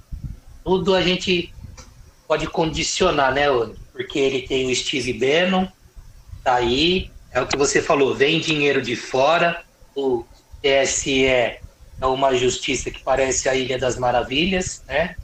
Lembra lá como é aquele seriado? É, o TSE parece muito isso, a Justiça Eleitoral, fantasia, porque tem provas contundentes sobre vários fatos, isso todos os graus de jurisdição, e não faz nada. A gente tem processos aí de, de cassação da chapa do Bolsonaro que tem comprovação de vários crimes aí, várias é verdade, a chapa do Bolsonaro já foi caçada, né? É, e não é deu nada, e não vai dar. Então começa a pipocar aí dinheiro, fake news e etc. na eleição. Olha o que esse povo faz, né? Então é, é muito complicado. Eu acho que quem tem juízo no lugar e pensa no futuro do Brasil tem que pensar em não inviabilizar aí a participação do Bolsonaro no segundo turno, senão o risco é grande. É Eleição de segundo turno é outra. Tem que tirar o Bolsonaro do segundo turno. É outra Colocar quem quer que seja. É verdade. De preferência, o Ciro Gomes. Não, mas seria uma disputa preparado. interessante, cara. Seria uma coisa bastante interessante, cara. Ver uma disputa entre Lula e Ciro Gomes no segundo turno, cara. Acho que seria uma coisa muito. O Lula legal. não se segura, o Lula não consegue enfrentar o Ciro no debate. Não, na realidade, cara, eu Tô gostaria. falando aqui, ó. Na realidade, eu acho que é, eu vou falar para você. O Ciro é bom, ele é um cara preparado, ele sabe do que ele fala, ele navega em todos os lugares, ele se preparou a vida inteira para ser presidente da República. É aquela história, velha história do, do Dória, mentirosamente dizia do gestor e etc, que ele não é gestor de coisa nenhuma, marrão, a gente vai ter aí, dá para ver o que ele fez no governo do Estado de São Paulo, que nem vacina agora a gente tem, porque ele usou a segunda dose como primeira e está deixando as pessoas nessa situação. Mas a gente tem aí, o Ciro é um cara preparado, preparou. Ele entende de economia, ele entende de como resolver o problema do país, entende do desenvolvimento, da questão da indústria, sabe aí o que o pobre passa e eu acho que precisa de uma chance. O Lula teve a dele de forma nenhuma que o país precisava ter. Eu estou falando, não estou falando que o Lula não tenha feito nada pelo país. Uhum. Petista histérico, quando veio falando, vem e fala, ó, oh, irmão do boy, como se o boy não tivesse sido preso junto com eles, eles são parceiros de cela, né, de cadeia. Mas, enfim, quando eu falo disso, eu não estou falando do Bolsa Família, eu não estou falando da questão de, de ter levado pessoas mais pobres para a universidade e de tantos outros projetos e programas que o governo do Lula e da Dilma fez. A Dilma é uma mulher honrada, foi vítima de um golpe, o Lula afronta a honradez dessa mulher quando anda com esses canalhas que deram o golpe. Isso é nojento, é asqueroso. Mas quando eu falo de tudo isso, eu estou falando a respeito dessa questão que o PT deixou de fazer aquilo que ele deveria ter feito. Ele não fez nada na economia, não fez uma reforma tributária, não fez uma reforma política, não fez uma reforma eleitoral e os bancos foram os que mais ganharam. Você sabe disso? Sim, o governo. É verdade. É, então, é, mas... enquanto ele deu migalhas aos pobres, deu, deu migalhas aos pobres e serviu banquete aos ricos. E quando um cara aí, você, se, se eu tivesse vendo hoje, enxergar um Lula com sangue nos olhos e dizendo eu vou voltar e o que eu não tive coragem de fazer no passado, agora eu vou fazer, eu até podia pensar, entendeu? Falar, olha, que bacana se o Lula fosse vice do o Ciro fosse vice do Lula, mas nunca eu vou falar isso, por quê? Porque o Lula está voltando às velhas origens, do tudo pelo poder. Quando ele vai atrás do Sarney, do Renan Calheiros, o que, que eu vou esperar do governo do Lula? Então, mas você acha que a população, a população hoje, uma boa parte da população aí, com a difusão de informação que nós temos, aí, com essas cobranças que nós temos, com as redes que nós temos, com tudo isso que nós temos, essas mobilizações todas que são feitas, cara. Você não, não acredita que... em uma madeira de piroca, mano. Pois é, é cara, pois é. O povo, povo acreditou na madeira de piroca, cara. Ou seja, mas não é assim é. também, cara. Temos, tivemos 57 milhões de Bolsonaro, tivemos 40 e tantos milhões de Haddad, e nós tivemos, pô, uma boa parte da população que não votou em ninguém, né, cara? Ou seja, então, aí cabe, é que tá. Cabe agora é, de. Que, cabe aí, agora... aí, aí é daqueles desiludidos que eu te falei. Pois tá, é. Do Fernando cara. Collor, depois o Lula com o Petrolão, depois a Lula com o Mensalão a Dilma com o Petrolão e etc. E agora o Bolsonaro. Vai ter. Vai crescer o número de abstenções. Escreva o que eu estou te falando. É, eu sei que e acreditou no Bolsonaro, e acreditou no Bolsonaro, vai falar, prefiro pagar a multa, não vou votar em FDP nenhum. E não vai votar. Entendeu? É, mas alguma coisa, não. Ser, alguma coisa tem que ser feita, cara. Porque se a gente pegar mais um quadriênio disso aí, entre aspas, né? Aquilo que você falou, não tem mais não, quadriênio. não vai ter mais quadriênio. Não tem mais quadriênio. Se o Bolsonaro cara. ganhar a eleição, ele se torna um ditador. Essa então, é a verdade mesmo. É isso que eu tô falando. Mas é muito legal. Um ditador. Mas é muito legal. Vamos esperar que tenha uma, uma, uma reentrada aí, uma nova versão, novo horizonte, né, cara? Porque a coisa é bastante complicada. Você falou, eu acho muito válida a questão do Ciro, cara. Aí o pessoal fala, ah, não tinha ninguém pra votar. Como não, cara? A gente tinha 11 negros pra votar e ainda votaram nessa porra desse cara. Entendeu? Por isso que eu tô te falando que é perigoso. É extremamente perigoso, é perigoso. Cara. Extremamente é? perigoso. Eu acho, eu acho que, de verdade mesmo, cara, eu gostaria muito de ver um, um Ciro batendo boca com o Lula, entre aspas, o Lula batendo boca com o Ciro, expurgar literalmente esse, esse, esse câncer que a gente está vivendo é. aqui, cara. Mas é isso que eu tô te falando. Quem pensa politicamente de forma estratégica. Não, mas a estratégia tirar o mesmo, Bolsonaro. Cara. Hoje, hoje, a estratégia é tirar o Bolsonaro no segundo turno. É, cara. E aí, mas sabe que, é como que é a estratégia? É o que eu tô te falando. No primeiro turno, uma pessoa como você, por exemplo, e, não, eu tô dando um exemplo. Não sei se eu vou acertar no exemplo mas pelo jeito você não quer o Bolsonaro de jeito correr o risco com o Bolsonaro. Então, se pegasse uma pessoa e não quer correr o risco com o Bolsonaro, é votar no Lula no primeiro turno? Não. É votar em outro que esteja bem forte, não tantas vezes quanto o Lula, para tirar o Bolsonaro do segundo turno. E no segundo turno, na outra eleição, decidir se vai de Lula com os mesmos erros ou não, ou se vai com aquela pessoa que chegou lá e pode ter uma outra proposta. Dá até para fazer aí uma nova escolha. Mas não é arriscar no Lula, porque o Bolsonaro focou 15% dele, 20% no segundo turno, corremos risco. É, vamos ver o que vai acontecer, né? Vamos ver como é que vai ser a, a, corrida agora, porque o negócio está muito complicado. Eu sei que mais uma vez esse príncipe que nós temos não está dando, não, cara. Infelizmente. Não, imagina, ô, ô, vamos ser pé no chão?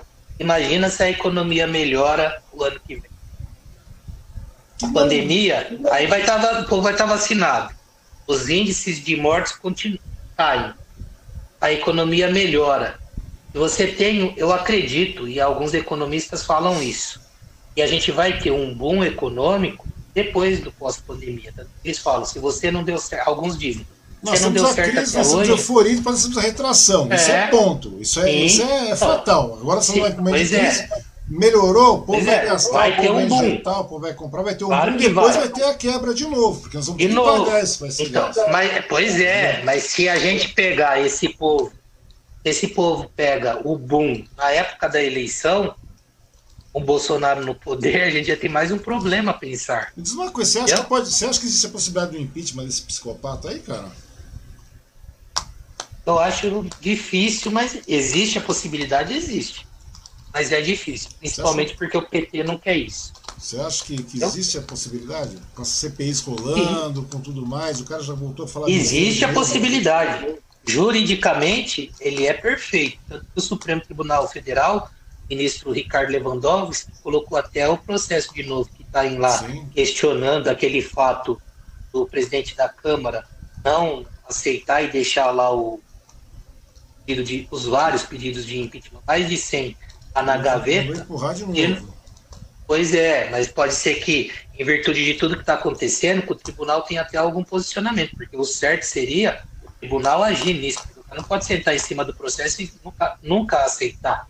Existe é, isso. É, você pega é, mas enfim. O Lê falando, é, só acho que tem 10%, 5% só que tem algum conteúdo. Porra, meu, se 5% de 100, velho. É, tem um. São 5. Tem, né? Tem 5. É. Tem 5 você pegar qualquer um. Ah, não, mas é o que eu tô falando. Ele não. O Lira. Lá, você é.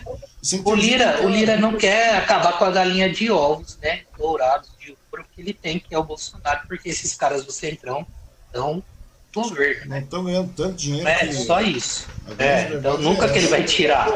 Mas é o que eu estou te falando, mano. Então são várias coisas que acontecem que de repente pode ter.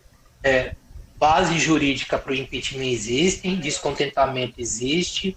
É o que você, você falou uma coisa muito propícia em relação às ruas. As ruas é que vão ter o termômetro de um impeachment. Sim, então, sim. É, e ele está se salvando. Hoje ele ainda se salva por causa da pandemia eu mesmo não vou a nenhuma manifestação. Pois é, cara, eu não fui querendo fora Bolsonaro. Eu, eu não, vou porque eu não quero pegar Covid, né? Então eu ainda não vou. Eu acho que ele é um vírus também, é né? pior do que a Covid, mas não quero pegar. Então é isso que eu estou te falando. Então tem essa questão, mas tudo pode mudar e ele pode sim.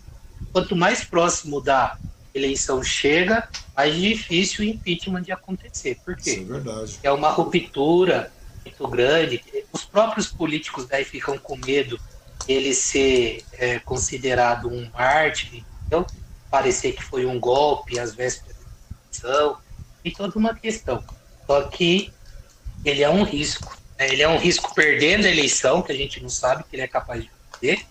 Né? E, o professor Vila diz, pode haver aí um problema é social muito grande, né? com essa história de armar o povo, etc. É, então, pode ensanguentar o país e também é um risco, né? Se a gente vê que a economia começa a crescer, a pandemia tende a diminuir mais. Hoje a gente tem 30 e poucos por cento, salvo engano, de pessoas vacinadas com as duas doses. Uhum. Então, se vai chegar lá 100%. Então, aí melhora e etc., a gente pode começar a ter problema em relação a isso. É por isso que, para quem não quer correr risco, Toda cautela é, é necessária nesse momento. É necessária. Bolsonaro é fora do eu, segundo turno. Eu acho que é interessante realmente você ter uma, uma, um diálogo aí, o Ciro começar a aparecer mais, os demais candidatos também aparecerem mais, começarem a fazer pressão, que é o jeito, cara. A única maneira é essa mesmo. Mas é o caminho é esse, é. cara. Tomar cautela, né? É aquela velha coisa, né, cara? Que o pessoal sempre costuma falar. Caldo de galinha, não é isso? É, exatamente, cara. Caldo de galinha não faz mal a ninguém, né, cara? A grande verdade é, é essa. Temos que tomar um certo cuidado com isso. Mas é verdade. Fred, meu muito obrigado, rapaz. Parece que não, a gente conversou duas horas e vinte batendo papo, velho. Só batendo papo. É. Não tem uma pauta, tem uma pergunta, cara. É muito legal a gente poder conversar, esclarecer algumas coisas e, e, e colocar a baila novamente, né, cara? Eu acho que a, a disputa, tudo bem, existe a polarização, nós estamos vendo bastante polarizado, mas não é só isso, né, cara? Nós temos outros caminhos também que a gente pode observar por aí, cara. E eu acho que é muito legal isso a gente colocar ah, mas você, é, você é um cara muito esquerdo. Não sou, cara. Eu sou um cara que vai pelo bom senso da coisa, cara. Eu acho que a gente tem que começar a ir pelo bom senso da coisa. Que não tem outro caminho pra gente tirar esse crápula daí. Porque senão, cara, como ah. você falou, se ganhar de novo, pode já subir de tanque, meter já. É. Já não precisa nem esperar, nem subir rampa, cara. Já vai arrancando a rampa na base do canhão, dando tiro e já vai construindo o que quiser lá. Já inaugura uma estátua lá. Verdade. a verdade é essa. Fred, Novamente, meu querido, meu muito obrigado pelo seu tempo, pela sua disponibilidade de estar falando com a gente aí, eu acho muito legal. E tamo aí, cara, qualquer coisa, só chamar que a gente vai, vai participar. Pedir para você deixar suas considerações finais para esse povo todo que está nos assistindo aí, cara, e já deixar de mão já, cara. Depois vamos ver se a gente consegue trazer o Ciro para conversar, cara, que eu acho que é muito importante. Vamos sim, eu vou passar para você os contatos que eu tenho aqui e você faz o convite, porque ele é um cara que tá. Todo mundo que acompanha as redes dele vê que manhã, tarde à noite ele está tentando falar do projeto e não falar dele, né? Mas falar do que está acontecendo não, mas, no país. Mas nesse momento é necessário. E que precisa mudar. Mas a é, então, é, essa. é o, o, único candidato que já apresentou um projeto, teve inclusive um livro, é o Projeto Nacional de Desenvolvimento. O país precisa mudar, a gente precisa ter um projeto de nação né, para que a gente consiga enfrentar todos os desafios das futuras, para as futuras gerações. também para nós, porque a gente está envelhecendo, nem a reforma da Previdência que que isso resolveu o problema. Então, a gente vê que a incompetência é gigante, a gente precisa mudar isso. Quero agradecer a você mais uma vez, Anny, pela oportunidade. Muito bacana esse tipo de bate-papo, as suas são muito é, interessantes inteligentes. A gente precisa falar de Brasil, a gente sabe que a população ainda enfrenta vários problemas. Vamos fazer essas discussões. A gente não tem isso no cotidiano da família brasileira, que é o, a infelicidade, porque a gente acaba sendo vítima desses maus políticos, esses salafrários fazem uso aí do poderio econômico, muitas vezes, inclusive, para conseguir êxito no processo eleitoral. Então, cada dia que passa, eu acho que as redes, você sabe muito bem disso, aí a internet veio para ajudar, mas precisa de pessoas aí como você que comentem o debate, tragam a discussão à baila, pessoas possam se conectar um pouquinho mais nessa realidade. Eu volto a falar aqui, eu concordo, mas são palavras também do Ciro, não existe um algoritmo, não existe um livro, não existe ninguém que seja capaz de mudar, não existe salvador da pátria, a gente só vai conseguir mudar, só vai conseguir melhorar a vida das pessoas através da política. Podem discutir, podem refletir, mas é só por meio da boa política que a gente vai conseguir mudar a situação do país e isso refletindo nas nossas vidas. Obrigado, Ang, um abraço para você, meu amigo, e cuida aí Estamos nos cuidando. A grande verdade é essa. A grande verdade é essa. Só com diálogo mesmo, com debate, que a gente chega a outras conclusões, cara. Porque na força, na bala, na ignorância, não chega a lugar nenhum, cara. Então a gente tem que não. parar, refletir e começar a dialogar mais. Esse que é um dos modos que a gente procura fazer aqui. De novo, Fred, meu muito obrigado pela sua participação, tá bom? E quarta-feira você abraço volta aí. aí. Obrigado, meu querido. Um grande abraço para você. Tudo de bom.